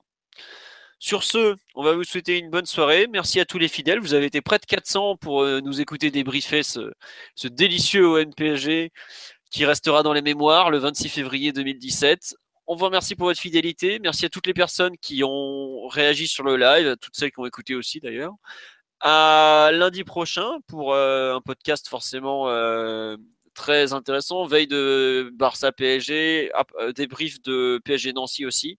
Donc on fera peut-être évidemment des conclusions complètement contraires à celles de ce soir quand on aura fait un 0-0 lamentable contre les troupes de Pablo le Terrible. Mais c'est pas grave, ça fait partie du football et c'est pour ça quand même ça. Sur ce, bonne nuit à tous et à la semaine prochaine. Ciao ciao tout le monde. Ciao. Ciao. Hi, I'm Daniel, founder of Pretty Litter. Did you know cats tend to hide symptoms of sickness and pain? I learned this the hard way after losing my cat, Gingy. So I created Pretty Litter, a health monitoring litter that helps detect early signs of illness by changing colors, saving you money and potentially your cat's life. Pretty Litter is veterinarian developed, and it's the easiest way to keep tabs on your fur baby's health right at home. Go to prettylitter.com and use code ACAST for 20% off your first order and a free cat toy. Terms and conditions apply. See site for details.